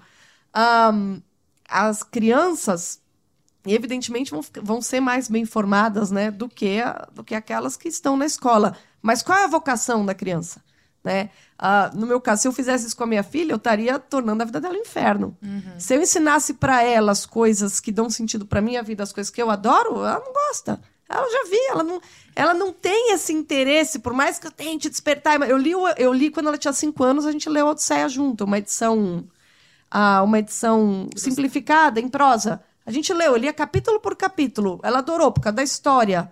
Tá, é, legal. Mas não foi esse exercício que fez com que ela tivesse, assim, o mesmo tipo de interesse que o meu. Eu tenho que respeitar a vocação dela. Ela gosta de desenho, ela gosta de pintura. Aí eu falo a diferença entre aquarela e tal. Então você tem que também prestar atenção. Ter alta cultura não é necessariamente a coisa mais importante na vida de todas as pessoas, entendeu? É, eu acho que observar qual é o talento da pessoa e deixar mostrar para ela qual, qual, quais são os melhores recursos dentro da vocação uh, que ela tem é muito mais efetivo do que a gente fazer com a educação clássica o que fizeram com a educação em geral, fazer uma caixinha e querer aplicar a todo mundo. As uhum. pessoas são diferentes, entendeu? E é o interesse que tem que guiar. A pessoa tem que fazer o que ela ama, ela vai fazer bem o que ela uhum. ama. Eu acho, eu acho engraçado, o Raul tem uma trajetória diferente da minha. De, desde criança eu adorava escola. Mas por que, que eu adorava a escola? Porque é o aprender que me motiva, entende? Mas sempre foi. Isso é um traço da minha personalidade. Eu realmente sou a personalidade intelectual, sempre fui. E todo mundo sempre soube. Meus pais não gostam pai é músico, minha mãe não gostava de estudar, não, não tem hábito de leitura. Foi uma coisa minha, entende? Então, às vezes, é, tá, se você não gosta de nada disso, mas tá vendo que seu filho, por alguma razão, goste, deixa ele escolher os livros que ele quer comprar, uhum. entende? Observa mais. As pessoas já não, não olham muito mais umas para as outras. Acho que o mais importante é saber uh, olhar para o outro, ver qual é a vocação e deixar ele se desenvolver oferecendo o que tem de melhor, uhum. né? Aliás, essa coisa da alta cultura virou meio que um fetiche É um tosco, negócio assim. chatíssimo, assim. pelo virou, amor de Deus. A pessoa, a pessoa vai ao teatro de porque ela sente... Porque ela tem que ter alta cultura. É, ela sente... Cultura não, não é para isso que serve a cultura, é para você acessar o seu próprio ser, é para você acessar os, os, o que você tem de potencialidade mais alto como ser humano. Isso. Então, a partir do momento que a gente olha para isso e dá essa gourmetizada, elitista Horrível. na alta Horrível. cultura, fica uma coisa horrorosa, né? É, mas é, é, um, é, um, é um marketing que pega, porque as pessoas elas têm a sensação de estarem participando Ser de algo melhor. especial, uhum. entendeu? É a mesma coisa de você comprar uma grife cara nesse, se for efeito desse sentido, ai, vou comprar. Ah, meu filho, se você pegar, comprar as roupas, peças mais caras e combinar tudo errado, você vai parecer um caipira, não adianta nada. Então, se você pegar, ouvir souber quem foi esse músico, quem é esse autor, mas não entendeu nada daquilo, não serve para nada. Você tem que ver concerto se você gosta de música, uhum. que também é algo que precisa ser aprendido, porque é Sim. difícil ouvir música. Uhum. Tem, tem que ter ajuda de alguém. Bora pra treta? Eu quero ir pra treta. Entendeu? Eu ia ah, Raul com cara de treta. Não, vai, começa, começa não, a treta. Não, pode, eu ia o quê? Pode chamar. Não, é porque eu ia, eu ia fazer uma última pergunta antes de faça, entrar na treta. Faça, que eu acho por que favor, tem a ver claro. com essa questão da vida intelectual. Mas e aí é você claro. já começa a treta, pode ser? É. Primeiras damas, eu não vou, vou, até me abster, entendeu? Diga. É, a minha dúvida é o seguinte, né? É com relação a essa questão da vida intelectual mesmo, né? Eu assisti recentemente uma palestra do Lucas Ferrugem, inclusive, Lucas, se estiver assistindo a gente aí, né, um abraço para você é, dele comentando, né, como é que foi a busca pela vida intelectual dele e tal, o quanto que o avô dele também influenciou nisso, as perguntas que ele tinha e tal. E ele falou um pouco da rotina dele, né? Então, tipo, ah, ele vem aqui para Brasil Paralelo e tal, aí chega em casa, né, pô, já trabalhou o dia todo aqui, aí chega em casa, aí pô, come, toma um banho e tal, ele descansa um pouco, mas ele bota, sei lá, um despertador para meia-noite acordar, ele dorme um pouquinho, umas horinhas ali, e aí depois vai de, sei lá, de meia-noite até 5 da manhã lendo, sabe? Aí depois no dia seguinte, aí dorme mais um pouquinho, aí já chega aqui, já trabalha. Aí eu fiquei olhando aquilo, eu falei, pô, isso não é pra mim. Meu irmão, sou um bosta. Entendeu? Eu olho pro negócio e falo, cara, isso, a, a busca Ele pela gosta. vida intelectual não é pra todo mundo. Não, na minha cabeça. não. Claro. Aí eu fiquei. Isso é uma dúvida que me surgiu. Eu queria até perguntar pra vocês como é que é a rotina de leitura de vocês e se tem alguma dica também. Pô, o cara quer ler, assim. Eu vejo, por exemplo, sei lá, pega um Instagram ali do Bruno Perini, no final do ano ele bota aquela pilha de livro lá. Aí todos os livros que eu li durante o ano, aqui tem uns 15, 20 livros lá. Falei, pô, eu nunca cheguei a ler essa quantidade de livros por ano. O que que falta? Ah, eu preciso sentar a bunda na minha cadeira e ler, sei lá, nem que seja 100 páginas por dia, meia hora por dia. Eu vou crescendo ali, ó, eu leio 10 minutos, depois do outro dia eu leio 15. Como é que funciona isso? Como é que é melhor para o cara que não é um ávido leitor, ele começar a ter mais conteúdo ali, que ter, ter mais contato com essa leitura? Tá. Então, é, hoje E eu... vocês, vocês têm filhos também, Claro, né? Então, sim. evidentemente, já entra também isso dentro do, do círculo ali, do, do bolo, né? É, então, hoje em dia eu também é, eu, eu aprendi que, que a educação é bastante mais pessoal do que eu gostaria de, né, é, do que eu gostaria de é, admitir há um tempo atrás. Eu, tá? Então, até os 20 anos de idade, não lia quase nada, certo? É, minha história foi bem específica, né? Então, assim, eu não fui um aluno desde sempre. Você tem quantos anos, Saulinho? 33. Ah, eu era um... é. Eu era um, eu era um aluno, assim, normal, entendeu? Não era nem. Eu, eu tinha uma certa aptidão intelectual, assim, eu tinha facilidade com algumas coisas, área de humanas, de resto era um, um zero à esquerda. Só que eu sei que, por exemplo, eu não vou exigir de ninguém que leia, o- o, o- que leia as coisas com a avidez com que eu leio, entendeu? O tempo que eu gasto lendo é muito tempo. Então, assim, eu posso ficar. O meu dia feliz é assim. Eu ficar no quarto fechado lendo, entendeu? Entendeu? Assim, sem ninguém. entendeu? É- Esse é meu dia feliz, entendeu? Então, assim, não posso ficar pra, falar para as pessoas, você tem que ler como eu leio. Agora, o que acontece? As pessoas também levam para um outro extremo total, entendeu? Cara, a média de leitura no Brasil, salvo engano, o último. É, Que é um livro, né? é um ano. livro e meio por ano, cara. Então, assim, é, eles consideram o- o- alguém leitor ativo, um leitor, né? Ah, eu sou um leitor ativo. Alguém que leu, salvo engano, tá? Não sei se eu estou fazendo besteira aqui. Mas acho que alguém que leu partes de um livro ao longo de três meses. Então, assim, Folheou um livro na biblioteca, ao entrou longo na de três estatística. meses, já entrou na como leitor. Então, assim, você imagina. Então, esse... Não precisa nem ler o livro inteiro. Não, entendeu? Então, assim. Ai, também não, né, gente? Peraí, né? Pera lá, entendeu? Não tô falando que você precisa ser, sabe? É, eu Fazer sei- lista. Exatamente. Porque, assim, se eu me comparo com os meus heróis, entendeu? Eu não li nada. Entendeu? Eu sou um bosta perto deles. Só que, assim, ou seja, pra algumas pessoas, eu sou o cara que, nossa, você leu muito. Eu falei, não li. Não, gente, não li, entendeu? Só que, assim, existe aí o meio termo. Dá pra você ler 10 livros por ano, 15 livros por ano, cara, tranquilamente, entendeu? Se, for você... romance ainda. É, se você, Nossa. se você separar um tempo por dia, assim, entendeu? Então, por exemplo, no meu clube lá são, é um livro por mês. Nós Já lemos são 12 por ano, pô. 12 por ano. E a galera lê. Ah, pô, Jane Austen, a galera leu. em- Algumas pessoas leram em três dias o livro. Mas é, é um livro que você não para. Tá entendendo? São livros. Aí tem, tem a dificuldade do livro, tem. Aí entra o seu interesse. Interesse é algo realmente muito importante. Isso eu aprendi também, como sempre, com o professor Olavo. Ele falava: ó, você tem que começar a ler aquilo que é mortalmente sério pra você, entendeu? Tipo assim, de que assunto você gosta? Agri- Agricultura. Então você vai ler algo sobre agricultura. Porque existe uma coisa, né, chamada mundo, que é um só. então, assim, de algum modo você começa a ler uma coisa agricultura, você vai chegar de algum modo em outras disciplinas. Entendeu? Então você aprofunda um assunto e esse assunto irradia para outros, entendeu? É assim que a cultura vai sendo criada. Assim que meus heróis adquiriram cultura, entendeu? Então, por exemplo, C.S. Lewis, que é um dos meus heróis também, né? Ele, ele ficou famoso muito como apologeta, etc. Ele era formado em filosofia, mas a paixão real dele é literatura.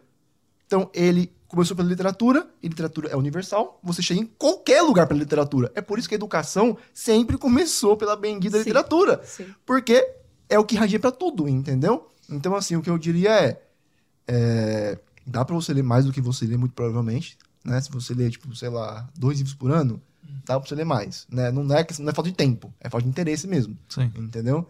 E tente, de fato, ler alguma coisa que chame mais a sua atenção, né? Começar por isso. É, É. entendeu? Então, assim, você pode. Ai, Raul, eu acho muito difícil ler Dom Casmurro. Tá, cara, sei lá, você pode pegar um livro melhorzinho, de ficção, no caso, tá? Todo mundo gosta de mistério, de crime, todo mundo Ou às vezes É. menor, um menor, conto. um conto. Já, já- a gente já fica mais Sim, encorajado. Eu sim. vejo isso nos alunos. Porque assim que o aluno consegue terminar uma coisa, tipo, eu li um conto do começo até o final, ele já fica. Dá um check ali. Eu sou capaz. É, dá um check, entendeu? Uhum. Dopamina entra, né? Caramba, eu terminei isso aqui. Então você tem que ter essas, essas flexibilizações. É por isso que no final acabei criando um clube. Porque eu tentava fazer isso de forma abstrata, entendeu? Com uma aula, com. Falei, caramba, não é assim que funciona. Eu consigo fazer isso melhor. A minha contribuição nesse sentido é: eu sei que se você entrar, você vai querer ler as porcarias, porque eu consigo fazer com que você queira ler, entendeu? Então, assim, eu não sei qual é a solução do mundo. Eu consigo ajudar as pessoas com as quais eu entro em contato, entendeu? Então, assim, tem um professor, né? Se você puder. Se você não consegue, cara, se você não quer, cara, pega um livro assim, separa um tempo por dia. Tipo, 20 minutos por dia, 15 minutos por dia, entendeu? Pra que você vá tentando, no começo, fazer a força, entendeu? E é legal essa ideia do clube que você comentou, porque tem, acho que todo um senso de comunidade ali, de outras pessoas Não que é estão isso? ali com você. Exatamente. E de tipo, claro, pensando num ponto de vista material, ele, pô, eu paguei por isso, então, pô, eu, eu tô pagando, eu, sabe, eu, no mínimo eu tenho que ter esse É tipo interesse academia, pra poder, entendeu? sabe? Tipo, É. caramba, eu vou pra academia. É, tem a, a comunidade é Tô muito querendo importante. reduzir, não é reduzir, Não, não, assim, sim. mas tipo, cara, eu, eu Claro. paguei pra estar aqui um ano pra, pra- pra ler pelo menos esse, eu, eu sou uma pessoa que não leio. Aí, pô, eu vou lá, eu vou entrar no clube de leitura do Raul porque eu quero pelo menos ler um livro por mês aí. Eu quero me colocar à prova ali. Uhum. Então, se o cara tá pagando, ele tá ali, ele tá vendo a comunidade, a galera tá lendo, tá desenvolvendo, ele vai correr atrás Não, disso dá um também. puta gás, porque a Ver galera... uma pessoa, ver o, ver o que, que o outro achou, Sim, aí tem não, as é. conversas. Olha que engraçado, tá falando de literatura, né? Por que, que eu tô dando um curso de introdução à filosofia com os, todos os diálogos de Platão, como a Lara falou no começo? É porque Platão é literatura. O cara é um poeta, o cara é escritor, entendeu? Tudo bem, tem ali alguns conceitos mais difíceis, mas assim, sempre é muito engraçado, sempre tem um teor cômico, sempre você vai Sagaz. gostando dos personagens. Aí você tem aquela história que alguns diálogos você fala, não, mas esse cara é um completo imbecil, esse interlocutor de Sócrates. Tá, mas esse é o objetivo, né? E aí o diálogo não se resolve. Então, assim, é literatura também. Agora, essa história que o pessoal começou de falar, não, esse ano eu vou ler tantos, li- 20 livros, 15 livros, essa ideia de fazer lista, de colocar meta, eu acho que você quebra o prazer da leitura. Eu acho que quando você não tem prazer na leitura, a coisa não, não vai funcionar. Eu não acredito, sabe? A não ser ah, que você trabalhe com isso. Quando você é professor, a gente tem que ler coisa que a gente não gosta. Vai lá, lê, anota para dar uma aula. Mas é diferente. Agora, as pessoas que querem simplesmente cultivar isso, eu acho que o, o que o Raul falou é um, é um ótimo resumo. Tem que ler aquilo que te interessa profundamente. Assim, não, pelo amor de Deus, vai gastar o seu tempo com algo que você goste mais. Tem que te fazer feliz aquele momento. Agora, as pessoas que realmente começam a ter rotina de leitura e descobrem um autor que elas gostam, um estilo tal, elas percebem o quão mais legal é você ficar o dia todo no quarto do que ficar no celular. Quando a pessoa vira essa chave, aí muita coisa muda na vida Qual é dela. seu temperamento, Bruna? Você... Eu sou sanguínea. Sanguínea. Eu também sou sanguínea. Ah, eu ia chutar outro temperamento seu. Porque eu, como bela sanguínea que sou, é, é engraçado. Você tá falando dessa questão do prazer da leitura. O meu, eu leio por prazer, muito, e leio um pouco por obrigação também. É. Mas, independentemente de qual seja a leitura, eu preciso fazer uma programação, porque senão eu viro. a- eu, eu sempre falo isso pro pessoal, sou a primeira vítima do celular. Principalmente porque eu trabalho com Mas isso. que a gente que trabalha o inferno, a gente é o inferno, escravo. é o tempo inteiro. então, é, por exemplo, eu tirei todas as notificações do meu celular. Não chega uma. Então, eu não vejo nada. Se eu não entrar no aplicativo, não sei o que tá rolando. O que, que eu faço? Eu deixo meu celular em outro cômodo. Sim. Lá na cozinha, ou lá na desligado. dispensa, Dentro ou do carro, em desligado. outro estado. É. Exato. Deixa aqui em São Paulo. né? Coloco pra. Isso quando eu tô mais agitada. Muitas vezes não, né? Mas quando eu falo, nossa, eu tenho que fazer isso e eu agora não me sinto agitada, eu Eu coloco me no outro tranco no cômodo, quarto, dou a chave pro Fernando. com o despertador, arrumo tudo, porque eu sei que eu posso dispersar, então eu ponho café, água, marca T, tudo que vai virar motivo, desculpa pelo levantado ali, e aí eu começo. E aí eu vejo que rende. É. Mas se eu falo assim, ai, por mero prazer, vou sentar aqui do lado do celular. Eu vejo que meu cérebro já tá meio que viciado nessa coisa de pegar o celular, Mas sabe? vicia, né? É um pouco viciante. Então, eu, eu sempre ensino pros Minha alunos. técnica é, tem dias da semana que eu não ligo o celular. Ai. E são maravilhosos, porque eu falo, eu tá desligado, eu pego, começo a ler e tal. Eu não, não tá ali, não vai apitar, entendeu? Eu É. falo, as pessoas têm que fazer essa experiência de desligar o celular. É, ver como é que Eu é. cheguei nesse nível. É, hardcore. Vamos pra treta, Larinha? Bora, vamos lá. Ô, ô, ô, pessoal, é o seguinte, a Bruna faz uma coisa que eu acho muito bacana no canal dela no YouTube, que é analisar os discursos dos políticos, de maneira geral. E aí ela é, é- ela é brilhante para poder fazer isso. E ela comenta questões específicas, tipo a questão do tom, aqui ele mudou o tom, aqui ele subiu o tom, aqui ele tá num tom mais assim, assim, assado. Comenta determinadas expressões, né, para que as pessoas se atendam. Olha, ele falou isso, isso e isso, especificamente. E aí traz para aquela escolha lexical, escolha das palavras e tudo mais. Vou começar de um tanto mais amplo, daqui a pouco a gente encaminha para coisa mais afunilada. Vocês acham que as palavras numa numa vibe meio 1984 de George Orwell, a escolha das palavras e a maneira como nós arranjamos as palavras, isso é capaz de moldar os nossos pensamentos e consequentemente as nossas ações? Vou começar pela Bruna, que depois eu passo o específico pro Raul. Mas sem sombra de dúvida. É claro que sim. Você acha que o povo usa isso Com para manipulação certeza. das pessoas? O nome disso é arte retórica. A retórica é uma arte muito antiga e ela é a essência da política. Né? Outro dia eu fiz um vídeo, talvez tenha isso que você tem em mente, Lara, chamado Dois Sofismas de Rodrigo Pacheco. Eu não me conformei. O senador foi lá, fez um tweet, quatro linhas, o cara me pôs dois sofismas. Ou seja, ele, ele eh, fez uma afirmação com base numa, num pressuposto falso e do pressuposto falso, ele pegou e chegou numa outra falsidade. Então, assim, eu fiquei admirada com a economia, com a capacidade dele de falar duas coisas erradas em tão pouco tempo. Ele é bom, né? Ah, agora, assim, a, a arte da, da retórica, ela está focada na persuasão. A lógica na correção do discurso. Né? Essa é a grande diferença. E tem uma, tinha uma briga feia ali na Grécia. Vocês querem saber de treta? A maior treta era o Isócrates e o Platão. Né? O cara fala, ah, mas a gente tem que ter a verdade no discurso. Se só souber falar bem e tal, não forma a alma de uma pessoa. Aí ele falou, não, mas a gente tem ali que essa nossa maneira de política de que, que a gente tem que- convencer o próximo numa assembleia para tomar decisões. Então, ou falar bem, ou, ou persuadir, ou ser capaz de, de falar belamente é importante e tal. E a briga é justamente essa. Para que serve o discurso? Para ter poder e ascendência sobre o outro? Ou porque você quer mostrar para ele ah, que de fato esse é o melhor caminho para o bem dele? As pessoas fazem o quê? Ah, quando elas querem convencer, elas usam o argumento de que estou falando isso porque eu quero te levar a algum melhor caminho, mas na verdade elas estão simplesmente adulando para convencer daquilo que é bom para elas. Né? O discurso político, em geral, é isso: é uma persuasão com um falso conteúdo de, de preocupação com o outro. Outro dia eu vi um, eu não sei se pode falar, porque eu tenho medo de ser processada por esses caras, mas foi um ministro aí, até do atual governo, mas é um, é um ministro especialmente burro. Ah, e ele falou um negócio assim, mas tão estúpido, que eu falei, não, acredito, será que ele vai, não vai se ligar, que todo mundo vai perceber que é uma bobagem? Ele quis dizer que algo que está sendo feito é bom para o Brasil, sendo que as pessoas sabem que, na prática, no longo prazo é ruim. Que é, enfim, não vou nem entrar aqui na medida, mas ah, o tempo todo a função do político é, é tentar convencer a população de que está do lado dela. Mas não necessariamente ele está. Ele pode muito bem estar trabalhando com outros interesses ou estar preocupado com reeleição. No Brasil, a gente tem esse, esse problema, não tem como, os caras com reféns. Né? E aí, muitas coisas que são feitas para adular são vendidas como se fossem boas para longo prazo. Então, assim, o uso da retórica ah, e, da- e colocar, per- eh, persuadir, ou usar essas técnicas. E qual é a técnica principal? O que, que é a retórica? Você apela à emoção. Né? Essa técnica que ele falou aqui, dos, o código dos best-sellers, ah, na verdade, é justamente a técnica retórica de você manter duas emoções complementares, né? O medo e a esperança ali. Você, o medo e a esperança. Então, quando acontece algo ruim, você tem a esperança de que vai melhorar, aí você chega naquela ação e aí você fica é, temeroso ali, suando, tendo essas sensações, aí de repente você recai, tem a esperança que a coisa vai andar, e você fica naquele naquele estado que é complementar. montanha-russa de Ah, uma emoções, montanha russa né? de emoções. E o discurso persuasivo, ele é aquele que toca a sua emoção e que naquele momento ah, te faz sentir essa te, te faz sentir preenchido, porque a emoção, as emoções, elas justamente nos movem, né? O que move, o que nos move, o que faz com que a gente tome decisões?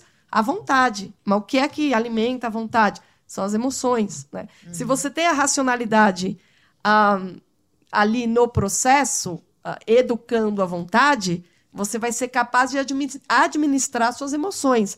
Mas não são todas as pessoas que conseguem administrar as emoções. E aí elas ficam sujeitas a serem conduzidas, ou seja, o discurso do outro O outro que tem a vontade de ah, já vou, vou usar esse recurso, esse, vou usar assim, apelar para a emoção do medo. Olha, se você não me apoiar aqui, vai acontecer uma desgraça. E a pessoa, ai, fica desesperada. E não, tá certo, então vamos, vamos aqui uhum. fazer o que ele está querendo. Então, em geral, o discurso político é um discurso claramente emocional com fins uh, de, de persuasão, né? Esse negócio que você comentou só da emoção, é o que a gente viu na, na pandemia também, né? Não, totalmente, é um discurso político. Do, do medo. É, exato. Você pega exato. até o próprio marketing, né? Pra Sim. O fundamento do marketing é esse, né? As coisas baseadas na emoção. Ou é ambição ou é medo. Sim, a gente tem. A gente lançou recentemente um, um episódio do. A gente lançou a temporada do Insight BP, né? E um, o primeiro episódio é sobre o, o Inception, né? Aquele filme, né? Uhum. Do Christopher Nolan e tal que a é origem. o A Origem. Uhum.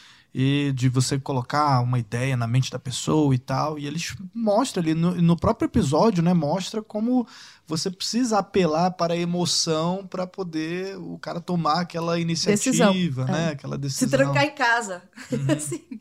Olha que absurdo. A retórica ela é tão poderosa que ela faz com que as pessoas uh, imponham a si mesmas autocontrole. Não, e não pensem. Não, elas agem condicionadas. Uhum. Agora, é daí que tem o papel de você ter o tal do poder da linguagem. Se você fala, nossa, olha esse canalha, ele tá me. Ele tá me vindo com um monte de sofismas, cheio de emoção e tá achando que eu vou cair. E quando a retórica entra para esse para o lado principalmente ali das palavras, da, acho que da gramática ali uhum. também, né? Essa então, falsa preocupação, né? É, então você vê tipo grupos aí eu já entrando mais, afunilando mais nesse nesse assunto. Você vê esses grupos coletivistas e tal, né, movimentos negros, movimentos feministas, né, LGBTs e tal, que falam que determinados termos eles são proibidos ou porque são racistas ou porque são sexistas. Então você pega. Você teve uma onda agora, né, de vários termos, né, Raul? Você até analisou uhum. alguns aí do tipo a denegrir. Todo dia vem um novo. É, criado mudo, um feito já. nas coxas, é, o mercado negro e tal, o, o Celta Preto. Não pode falar mais nada disso porque isso é racista agora. E eles vêm com um argumento, né, que para quem não conhece ali a, a, origem ali, a terminologia, né, a etimologia da palavra, do termo, é, acham que, ah, beleza, isso aqui é válido, porque as coxas eram feitas com telhas nas escravas, nas coxas das escravas, e, e o criado mudo era um criado mesmo que ficava calado do lado do senhor de engenho e deixava um copo d'água ali. É uma coisa até meio bizarra de você pensar nisso, assim, meio, meio né? Então,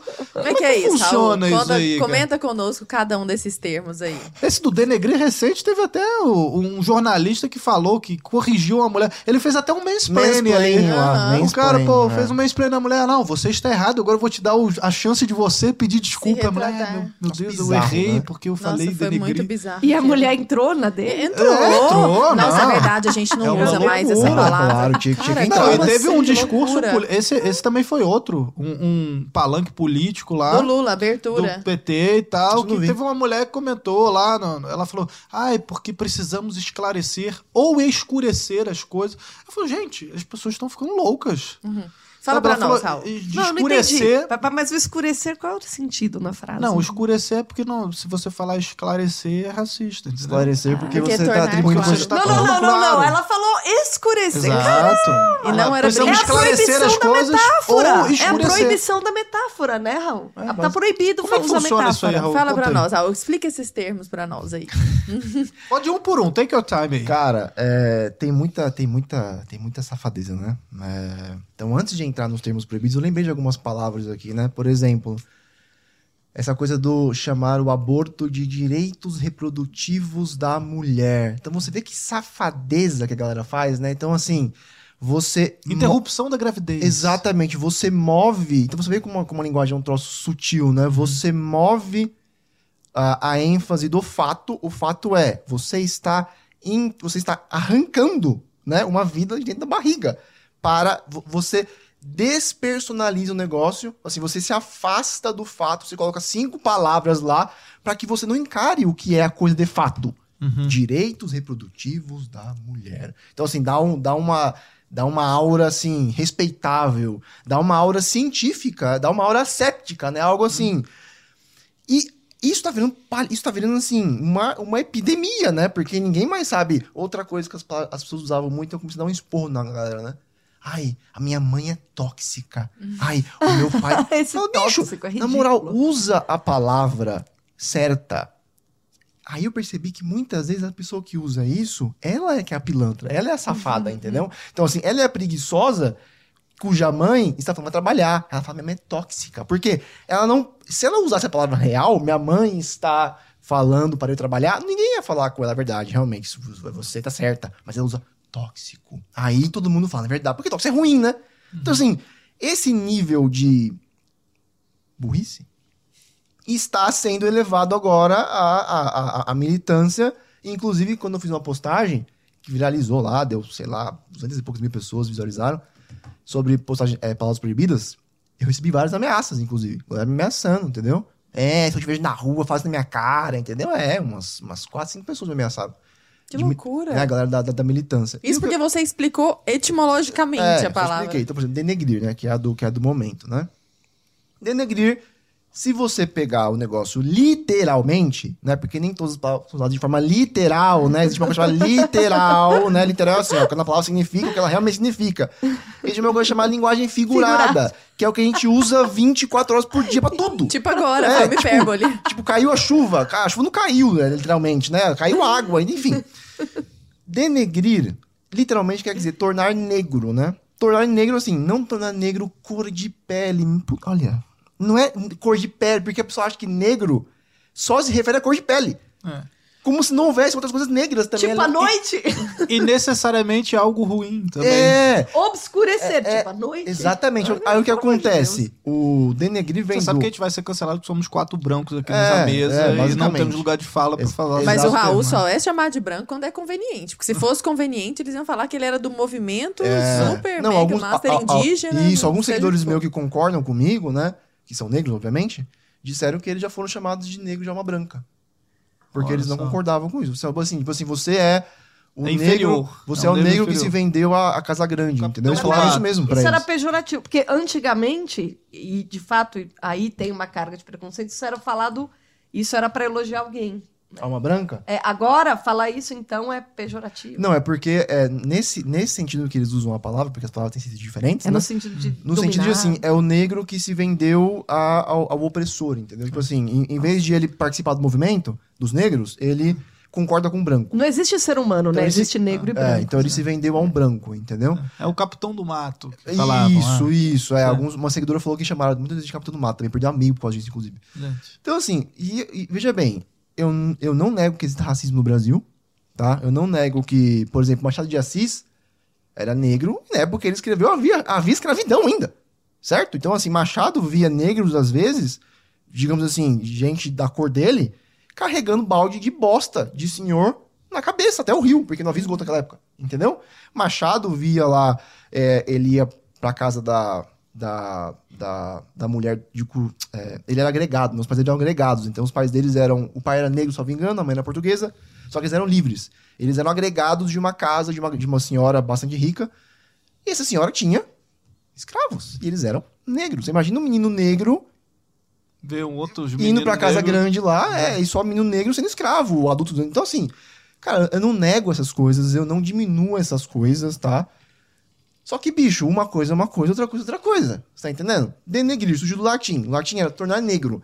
Primeiro, ninguém vem prov- ninguém provou, tá? Que na origem, esse tornar negro, eles. Cara, merda. É você imaginar realmente que a linguagem, que esse termo surgiu porque havia um monte de branco lá, na, na certo, em Roma, sei lá onde surgiu, né? Um monte de branco lá e branco.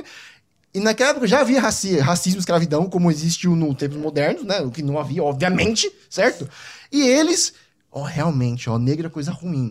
Então a gente vai criar uma palavra que não foi assim que surgiu a palavra. Tornar negro, denegrir, tem sentido assim de. Cara, é tipo assim, ó. Isso aqui é branco. Tá? Isso aqui é, digamos assim. O branco é acima da pureza, né? Tanto é que a mulher casa de, casa de De branco. branco. né? Os hospitais são brancos, né? Asséptico. É séptico. Por quê? Porque em- no branco, qualquer coisinha você enxerga. Certo? O dia, né? Isso. A então, luz. assim, é, é a clareza, é a, é a luz, você enxerga facilmente. Tem uma manchinha, você enxerga no branco, certo? A ideia do denegrir é assim: eu denegri alguém, eu manchei a imagem Da pública pessoa. de alguém. É, é uma metáfora. É como se a imagem da pessoa fosse um vestido, Uhum. certo? Branco, puro, como de uma noiva. E você foi lá, pegou café e jogou. Entendeu? Sim. Essa Tem- e é- tem a ver com lançar dúvida, porque agora, quando alguém te reclamar com você, Raul, fala, pergunta pra pessoa: você prefere pular num, num rio turvo ou numa piscina translúcida? Pergunta pra pessoa. Você prefere pular, você vai ter mais alegria, você vai ter mais medo Segurança de pular. Numa, né? é, numa piscina translúcida ou num rio turvo? Porque essa a história do denegrir, essa história do é de obscurecer. ob- obscuridade. É a né? dúvida. Você É não a vê. dúvida. Você não Você não enxerga. sabe Você lançou tá ali dúvida. dentro, é. Denegrir é lançar dúvida. É, você, mas tô- quem que é essa pessoa? Ah, pelo amor de Deus. É, assim como, por exemplo, mercado negro é outra, né? Cara, mercado negro. eu expliquei, falei, gente, mercado negro significa assim: mercado negro é o quê? Ilegal, né? Você, você faz ilegalidades é, ao meio-dia, assim, você vai na rua lá, você, sei lá, você assalta alguém de noite. Que é noite, exato. Por quê? Porque você é Pelas racista. sombras ali. não, né? cacete, É. porque tá, tá escuro. Sim, E sim. no escuro você não vê.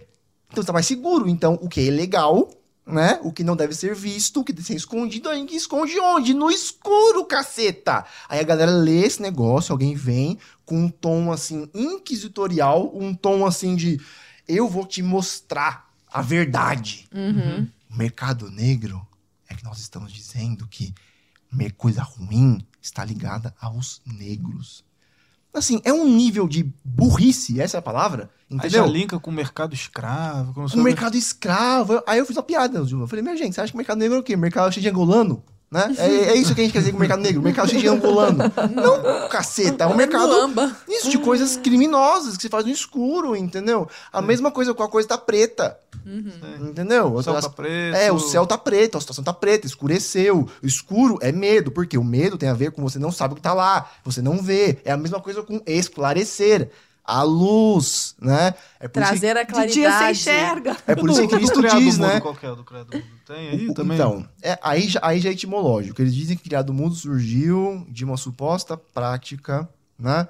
Em que os senhores cortavam a língua dos escravos e os deixavam em pé ao lado da cama, segurando luz, como se fossem abajures, né? É, ou segurando água, uma bandeja. Então a ideia é que eles seriam criados, certo? Escravos, mudos, porque eles não tinham língua.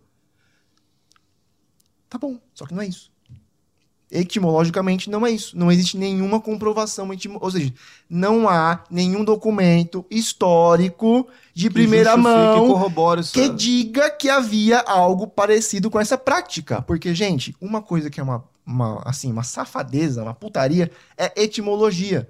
Porque etimologia é um troço interessante. Então tem muito autor que escreve livros de etimologia e é tudo mentira. É, eu lembro uma vez que eu caí numa dessa. a que Lara era sabe disso, é tudo en- mentira. É, enfesar, que tem a ver com você estar com fezes. Tipo, não tem nada a Inventa, ver. eles inventam. Aham. Pô, agora eu fiquei curioso. É, não, é de infestar, aí significa é, é enraivecer.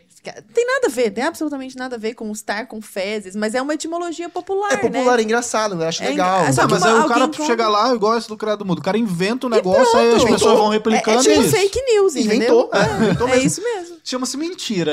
É, é uma coisa meio criativa, assim, porque de certa forma ela faz algum sentido na hora que você conta fora de qualquer contexto. Ela, pô, é verossímil, pelo menos, sabe? Que realmente, quando você tá cheio de fezes, você fica com um humor meio ruim. Ah, então vamos falar que é por causa disso que surgiu a palavra? E aí a coisa vai se perpetuando monte. ad Tá, mas aí eterno, como né? você sabe, por exemplo, isso? Como é que você sabe que isso é mentira? Fontes primárias, Fontes como primárias. bem disse você, você vai lá e caça, cara. Existiu algum historiador sério Na época. sobre na série, né? é, é, é, alguém achou um documento, um documento de fonte primária, ou seja, um documento da época, que relata que havia algo parecido com essa prática? Não. Então de onde você tirou isso? Conta das coxas. Das Das, coxas. coxas. é muito Fazendo interessante. coxas, Eu é. adoro o Raul explicando isso, Não, porque ele é é muito engraçado. que. Explica, por que, que falam que fazer nas coxas é racista? Qual é a explicação? Que parece muito verossímil também. Você fala, nossa, faz Exato, É, isso quando é. eu li essa, é mais, é- essa é mais sofisticada, né? Ah. Porque assim, olha, gente, na época, essa explicação que eles dão, na época, os escravos é, trabalhavam para os senhores, né? E eles faziam, eles construíam uma casa, uma coisa, etc. Eles iam fazer telha, né? Como é que eles faziam as telhas? Cada um moldava a telha na coxa, certo? Pra Porque dar o tinha- formato e tal. E aí cada um tinha uma coxa diferente da outra, né? Um cara, um cara, um Um negão mais gordinho, outro É mais gordinho, uma mulher, uma criança, etc. E as telhas ficavam tudo tortas, né? Aí daí que veio a expressão fazer nas coxas. Ou seja, é uma expressão que no fundo, mais uma vez, prova como tudo nesse país, entendeu? Tem, Só um, tem um pezinho no- no- na É, escravidão. Só que acontece. Etimologicamente, historicamente, é muitíssimo mais provável que, primeiro, certo? Primeiro, ninguém era burro naquela época, tá? Então, assim, a galera ia construir uma casa, ver tudo errado, fala, não deu, gente. Outro modo de fazer porra, né? Vamos mudar. Ninguém era jumento. Então, essa galera acha que realmente todo mundo fazia tudo na coxa, ficava tudo torto, pingar nada encaixava e a galera continuava fazendo, né? Não, mas por aí, né? Primeiro ponto. Segundo ponto é que na Grécia Antiga... Engenharia e arquitetura, foda-se. É, foda-se, né? Todo mundo era jumento naquela época. Então, todo mundo via as, as tetas do torto e falava, ah, verdade, vamos continuar fazendo. Pingando na É, sala. pingando né? na saia, chovendo aqui, né? tomando um chá, caindo água aqui, né? Ah, muito bom essas telhas feitas na coxa. Ah, porra, né? Caralho, né? Aí, só que o que acontece? Antigamente, na Grécia... Na... Tomando A Lara chazinho tá aqui, né? imaginando, assim. Caindo, caindo água aqui no... É. É brincadeira, né? Aí, na época, na Grécia Antiga, havia prática homossexual, né? A prática homossexual não era, assim, exatamente bem vista, entendeu? Não era uma coisa assim que, nossa, havia. E havia uma relação meio, assim, meio parte dos panos, né? Uma coisa meio, enfim. O que os homens faziam? Digamos que um homem, né? Olhasse outro homem e falasse, rapaz, que homem garboso. Que, que, que coxas mais fortes que ele tem, que coxas firmes que ele tem. Que coisa maravilhosa. Eu queria acessá-lo. né? Eu queria conhecê-lo biblicamente falando. Eu queria Sim, fazer um tchum com ele, porra, né? Sim. Só que assim, não ia ficar muito legal se houvesse de fato, o, né? Se o bagulho pipi, entendeu? Entrasse. Então o que acontece? Eles faziam algo que chamavam sexo intercrural. Que, gente, gente, desculpa, tá? Não coloquem isso no Google, porque eu coloquei isso no Google Foi e péssimo. foi traumático, bicho. Você sabe que as pessoas vão colocar isso. É, exatamente, é por isso que eu falei mesmo. Sexo intercrural é o bagulho traumático. Tô repetindo pra você não colocar. Exatamente, Eu não vou sair daqui, no... vou colocar no cu. Exatamente, vou colocar ela agora já. O que acontece? A galera, os homens faziam sexo nas coxas. O cara pegava a pistola dele e pra não penetrar no furico, ele penetrava, eh, o, o cara juntava as coxas aqui, fazia um furico artificial e ele botava o pistola dele no meio e ficava fazendo no- nas coxas, entendeu? Ou seja, ele fazia sexo nas coxas. É muito provável que veio daí a expressão. Entendeu? Ou seja, não terminava o serviço. O serviço Ah, não tá ficava bem racista. Eu, eu vou ficar com a é, galera lá é, no, exa- na telha. O serviço não ficava bem feito, entendeu? Assim, porque o serviço bem feito seria o quê? Seria entrar na correto. portinha, Entendi. na garagem. Entendi. Pega o carro, põe na garagem, fecha a garagem. Não, fazia o quê? Fazendo na, na calçada, entendeu? Daí que veio essa expressão. De novo, Isso eu não- sei se eu queria ter conhecimento dessa, tá vendo? dessa Tá vendo? Pois Mas, é. essa- mas isso, isso era conhecido. Essa, essa história da- do, do telhado tá, é mais recente, né? Essa, eu É essa relativamente- Todo dia etimologia. inventa uma lorota. Inventa uma Bruna, nova. Eu eu conhecia o significado justamente pelo que ela escreveu. Bruna, quando eu era adolescente, eu adorava a revista Capricho. Eu joguei esse tempo atrás, eu não sei que tá procurando um outra monte, coisa. né? Chegou uma lista de palavras proibidas da palavra capricho. Você sabe qual que é a primeira palavra? Qual? Mal amada. Ah, é? Diz Proibido. que ma- não pode falar que fulano é mal amada, porque significa que a mulher. Agora, escuta isso. Que a mulher necessariamente precisa estar, precisa ter relações sexuais frequentes para ser feliz. Isso não significa nem. Entrou no E outra nível coisa, muito- a gente. é. Essa era a primeira palavra da lista, tá? Pode já. jogar no Google aí. Como se ninguém falasse que o Raul é mal amado, o, o Arthur é mal amado, como se só se usasse mal amada no feminino. E se fosse por essa razão. Na E daí, verdade- se fosse só usado pro Não, feminino é que também, coisa mais daí- louca. Na, na assim, mas você verdade, vê o que é termo é mal comida, né? A galera É. usa isso mesmo. Aí, aí sim você pode falar. É mal comida. Aí tem um, um significado muito claro. Que não é o mesmo do mal Que amado. não é o mesmo do mal amado ou da mal amada, Sim. né? Mas quer dizer, vão se criando O essas etimologias. O mal vão se criando essas etimologias populares e elas vão sendo tão difundidas, mas tão difundidas, que a coisa vai ficando absolutamente distorcida. E aí que é o que eu quero trazer pra cá. Trazer pra vocês falar, na verdade, que eu jogo a bomba, vocês que peguem. Que é o seguinte. E daí, Bruna? Se tem gente que tá incomodado com denegrir, com mal amada, que que tem a gente cortar essas palavras? Qual que é o problema? Se tem uma, duas pessoas ali, há tantos outros sinônimos. Você mesma falou que as palavras podem ser muito significados. Qual que é o problema? Por que, que o cara não pode trocar por difamar, por exemplo? É, O que, que você acha que é o problema de editar a linguagem? É, é basicamente você cortar a capacidade da pessoa entender ah, diversas ah, expressões. Você tá. mas É, é mais, ou menos- é mais ou menos quando você pegar a tesoura e sair picotando a realidade. Não dá pra picotar. Na verdade, ah, não é nem uma questão de se tem. Ai, por que não fazer? A questão é, não adianta. Porque a realidade ela é anterior à nossa maneira de expressá-la. Tá? Então, é, eu acho até a melhor maneira de se referir a essa atitude é a que o Raul usou. É burrice. Porque se você tirar essas palavras e ficar, ah, é proibido, tá bom, a gente vai criar outras. A gente vai criar outras. Ai, não, mas use esse sinônimo. Você, isso que é a linguagem o tucanês, né, do PSDB, que o- os globalistas do PSDB foram quem trouxeram isso para o nosso cotidiano, de ficar usando palavra bonitinha, né? É, o problema é que na, no, no universo amplo da expressão, a- o chulo, o coloquial, o metafórico, todos os sentidos, são coisas espontâneas que vão acontecendo. Se você começa a dizer isso pode, isso não pode, primeiro, você está reduzindo o conjunto de signos disponíveis. Então, se você está já condenando as pessoas a não conseguirem se exprimir, não conseguirem conversar. Você está reduzindo a possibilidade do discurso. E a possibilidade delas aprenderem que justamente o tal do domínio da linguagem, que é o que a gente começou falando, é de você justamente brincar com a linguagem disponível e desdobrar vários sentidos a partir de uma palavra disponível. E, assim, quanto maior é a sua compreensão ah, da realidade, inclusive, maior é a sua capacidade de lidar com o vocabulário que você tem. Porque às vezes está na memória, mas você não acessa. Agora, quando sua compreensão vai aume- aumentando, você inclusive sabe quando que você tem que usar o chulo e quando que é obrigatório ser analítico. Né? Eu sempre falo, as pessoas ficarem dizendo que ah, o palavrão é necessariamente ruim é de uma burrice fora de série.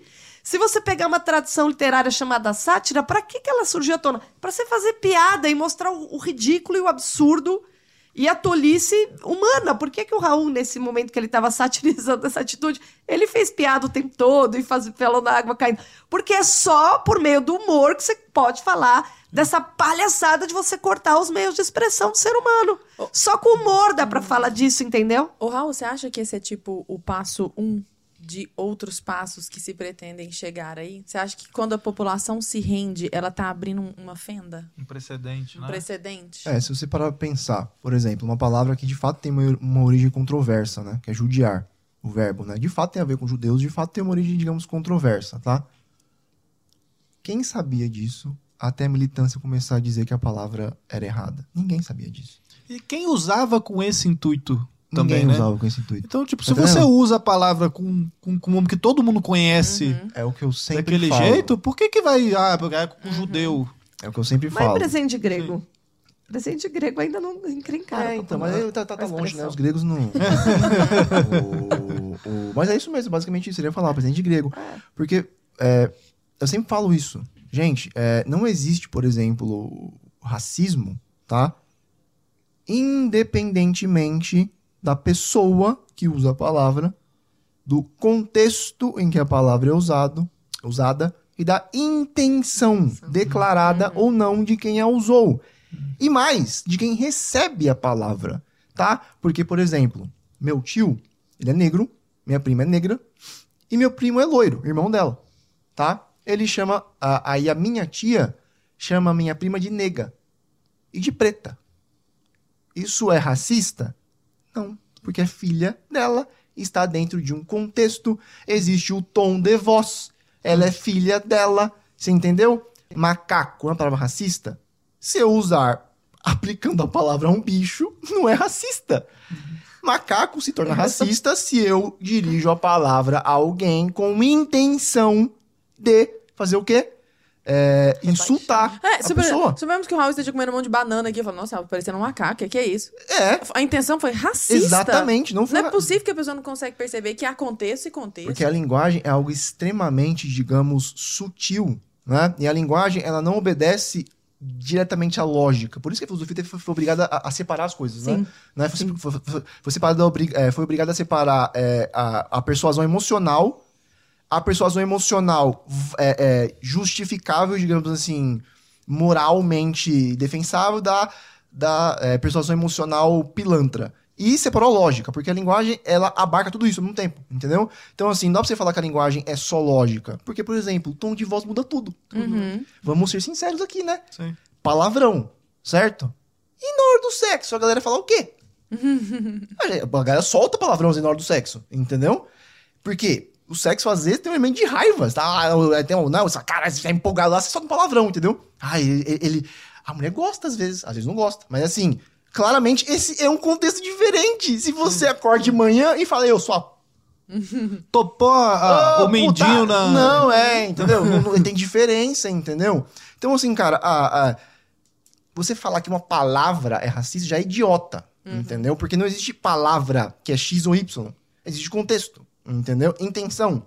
Interlocutor, falante, né? Quem recebe, quem Palavra fala. é metade de quem fala, É. metade de quem Tem uma ouve. palavra que eu gosto de citar como exemplo, porque ela, ela mostra por A mais B isso aí que você tá falando, começou a falar do judiar, que é a palavra formidável.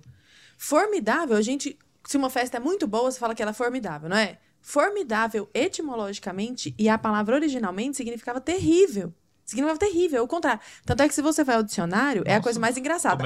Pill bizarro é, agora. Pois é. Acepção 1, terrível. Acepção 2, maravilhoso, extraordinário. Você fala, "Hã? que palavra bipolar é essa? Mas Então, porque, porque é, por Só que exemplo, ninguém usa formidável Não, ninguém como terrível. usa. Exato, É, o porque o uso E aí, é o que, a- e o que essa Usos e galera quer tentar incutir, né? Tipo, ah, então vocês vão pegar um jeito que nenhuma, ninguém, nenhuma pessoa no Gente, planeta usa E vai. e falar que é isso. Tem um texto do Machado de Assis formidável, chamado A Língua. Chama As Línguas. As Línguas. E ele tem uma parte lá que é brilhante. Ele fala, e aí eu já te passo, Raul, que você queria complementar, não esqueci não. Não há dúvida de que as línguas aumentam e alteram com o tempo o uso, as necessidades e os costumes. Querer Claro. que a língua pare no ano de 500 é erro igual ao de assumir que sua transplantação para a América não lhe trouxe riquezas novas. Ele fala Você precisamente sabe de isso. cor, que bonito. Eu acho que eu já falei mil vezes em, em sala de aula, porque eu acho maravilhoso, É acho perfeito. formidável isso, porque é exatamente isso. A pessoa tá atávica, querendo que o ano de 1500, 1300 seja trazido à tona hoje em palavras que as pessoas não usam nesse contexto. como se a etimologia ditasse o sentido atual da palavra. Não dita. Não Exato. dita. É o uso ponto que final. dita. O que É usa é o uso. dito atual, entendeu? É o uso atual.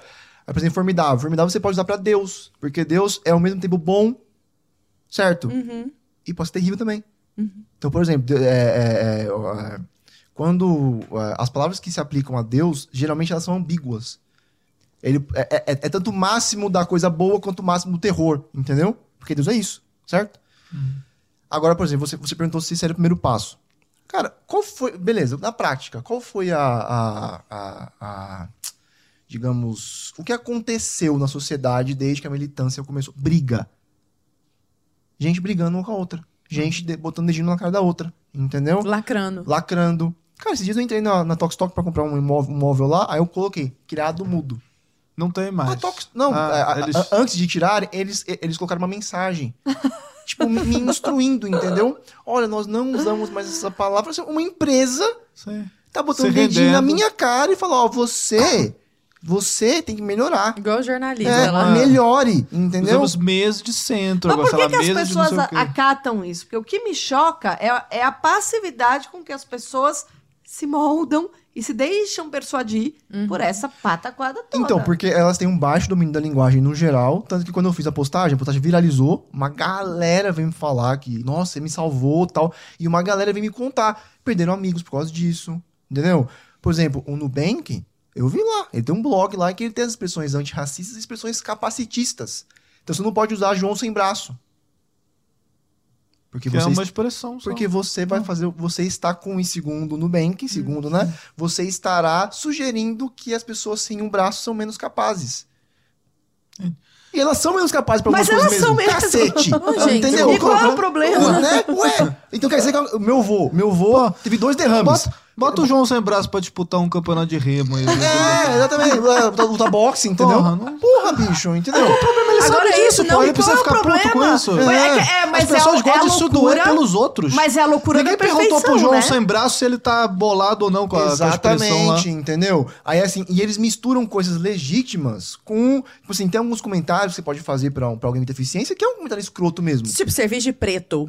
Serviço de preto é racista. é racista. Nasceu pra ser É, racista e é racista. Exatamente. Aí bota isso no bolo do denegrir, do, Isso. do... Tipo, cabelo ruim, entendeu? Porque já é um, ju- já é um juízo de valor. Você tá falando assim, esse cabelo aqui, ele é inferior ao cabelo que é de uma outra textura. Aí você pode falar, beleza, isso aqui eu não uso, não vou falar, cabelo ruim, porra.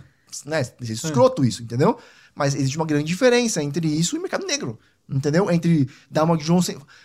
Uma que ele falou, como é que era? Que cara que eu achei que não é possível que você tá fazendo isso, mano. É...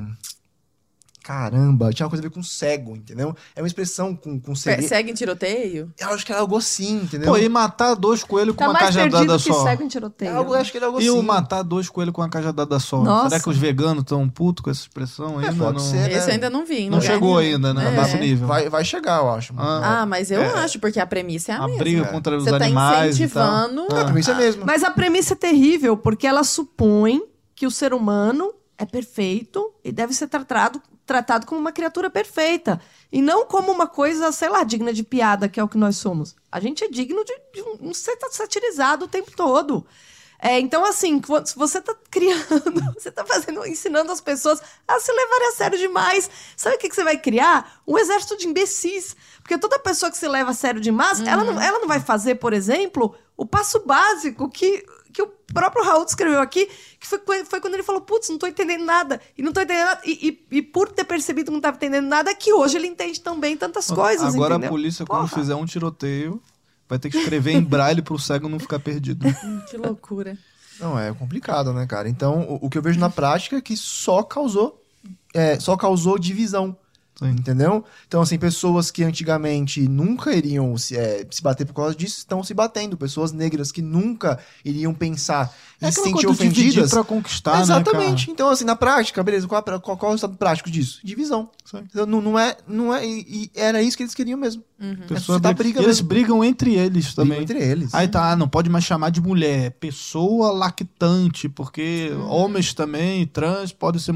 Aí vira uma Vira loucura. uma assim. salada. vira Pode chamar de mãe. Tem hospitais, inclusive, acho que no Reino Unido e tal, que não pode chamar a pessoa de mãe. Acabou de, É genitor parir. 1, progenitor É, 1, olha isso, progenitor 2. genitor, não sei o quê. Totalmente Huxley, admirável mundo novo. É, Totalmente entendeu? Huxley. Agora, formidável está esse nosso bate-papo, mas a gente vai se caminhando Para o final. Agora, bem. formidável de uma maneira positiva. É, Mas vai dizer que é, Né? que é que todo mundo conhece. né? Formidável, né? do- da melhor maneira, Ou seja, da maneira que ainda todos bem usam. que vai acabar, né? Exato. Não É da isso. maneira etimológica, correto? Não da maneira etimológica. Nota 10. E eu queria aproveitar para perguntar, você tem uma- alguma pergunta Não. final? Assim, porque eu queria pedir para, pô, o pessoal tá te acom- acompanhando vocês esse tempo todo, né? Vocês falaram das redes sociais de vocês, eu queria saber como as pessoas acham vocês nas redes sociais. Fale um pouco do trabalho de vocês, uma palavra final aí pra galera que tá em casa assistindo a gente. Manda. Beleza. Bom, pra mim é fácil. Eu já tenho o canal no YouTube, Bruna Torlai. A Instagram Torlai com também. Y, né? É Torlai com Y. É só digitar o Instagram também, Bruna de rico, Torlai. né? E, e Muito. maiúsculo. É, mas não, viu? Tudo curticeiro.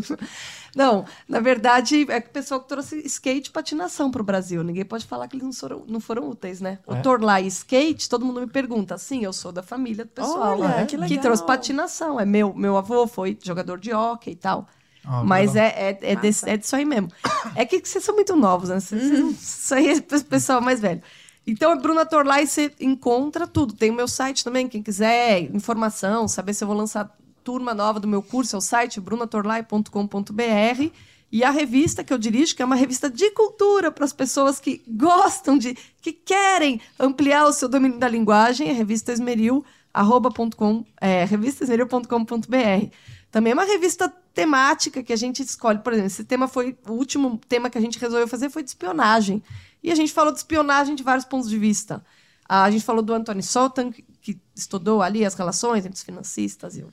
Tá? Então, enfim, a gente pega um tema e destrincha. E falamos do- dos filmes de espionagem e de livro. Legal. de, de vários pontos de vista, entendeu?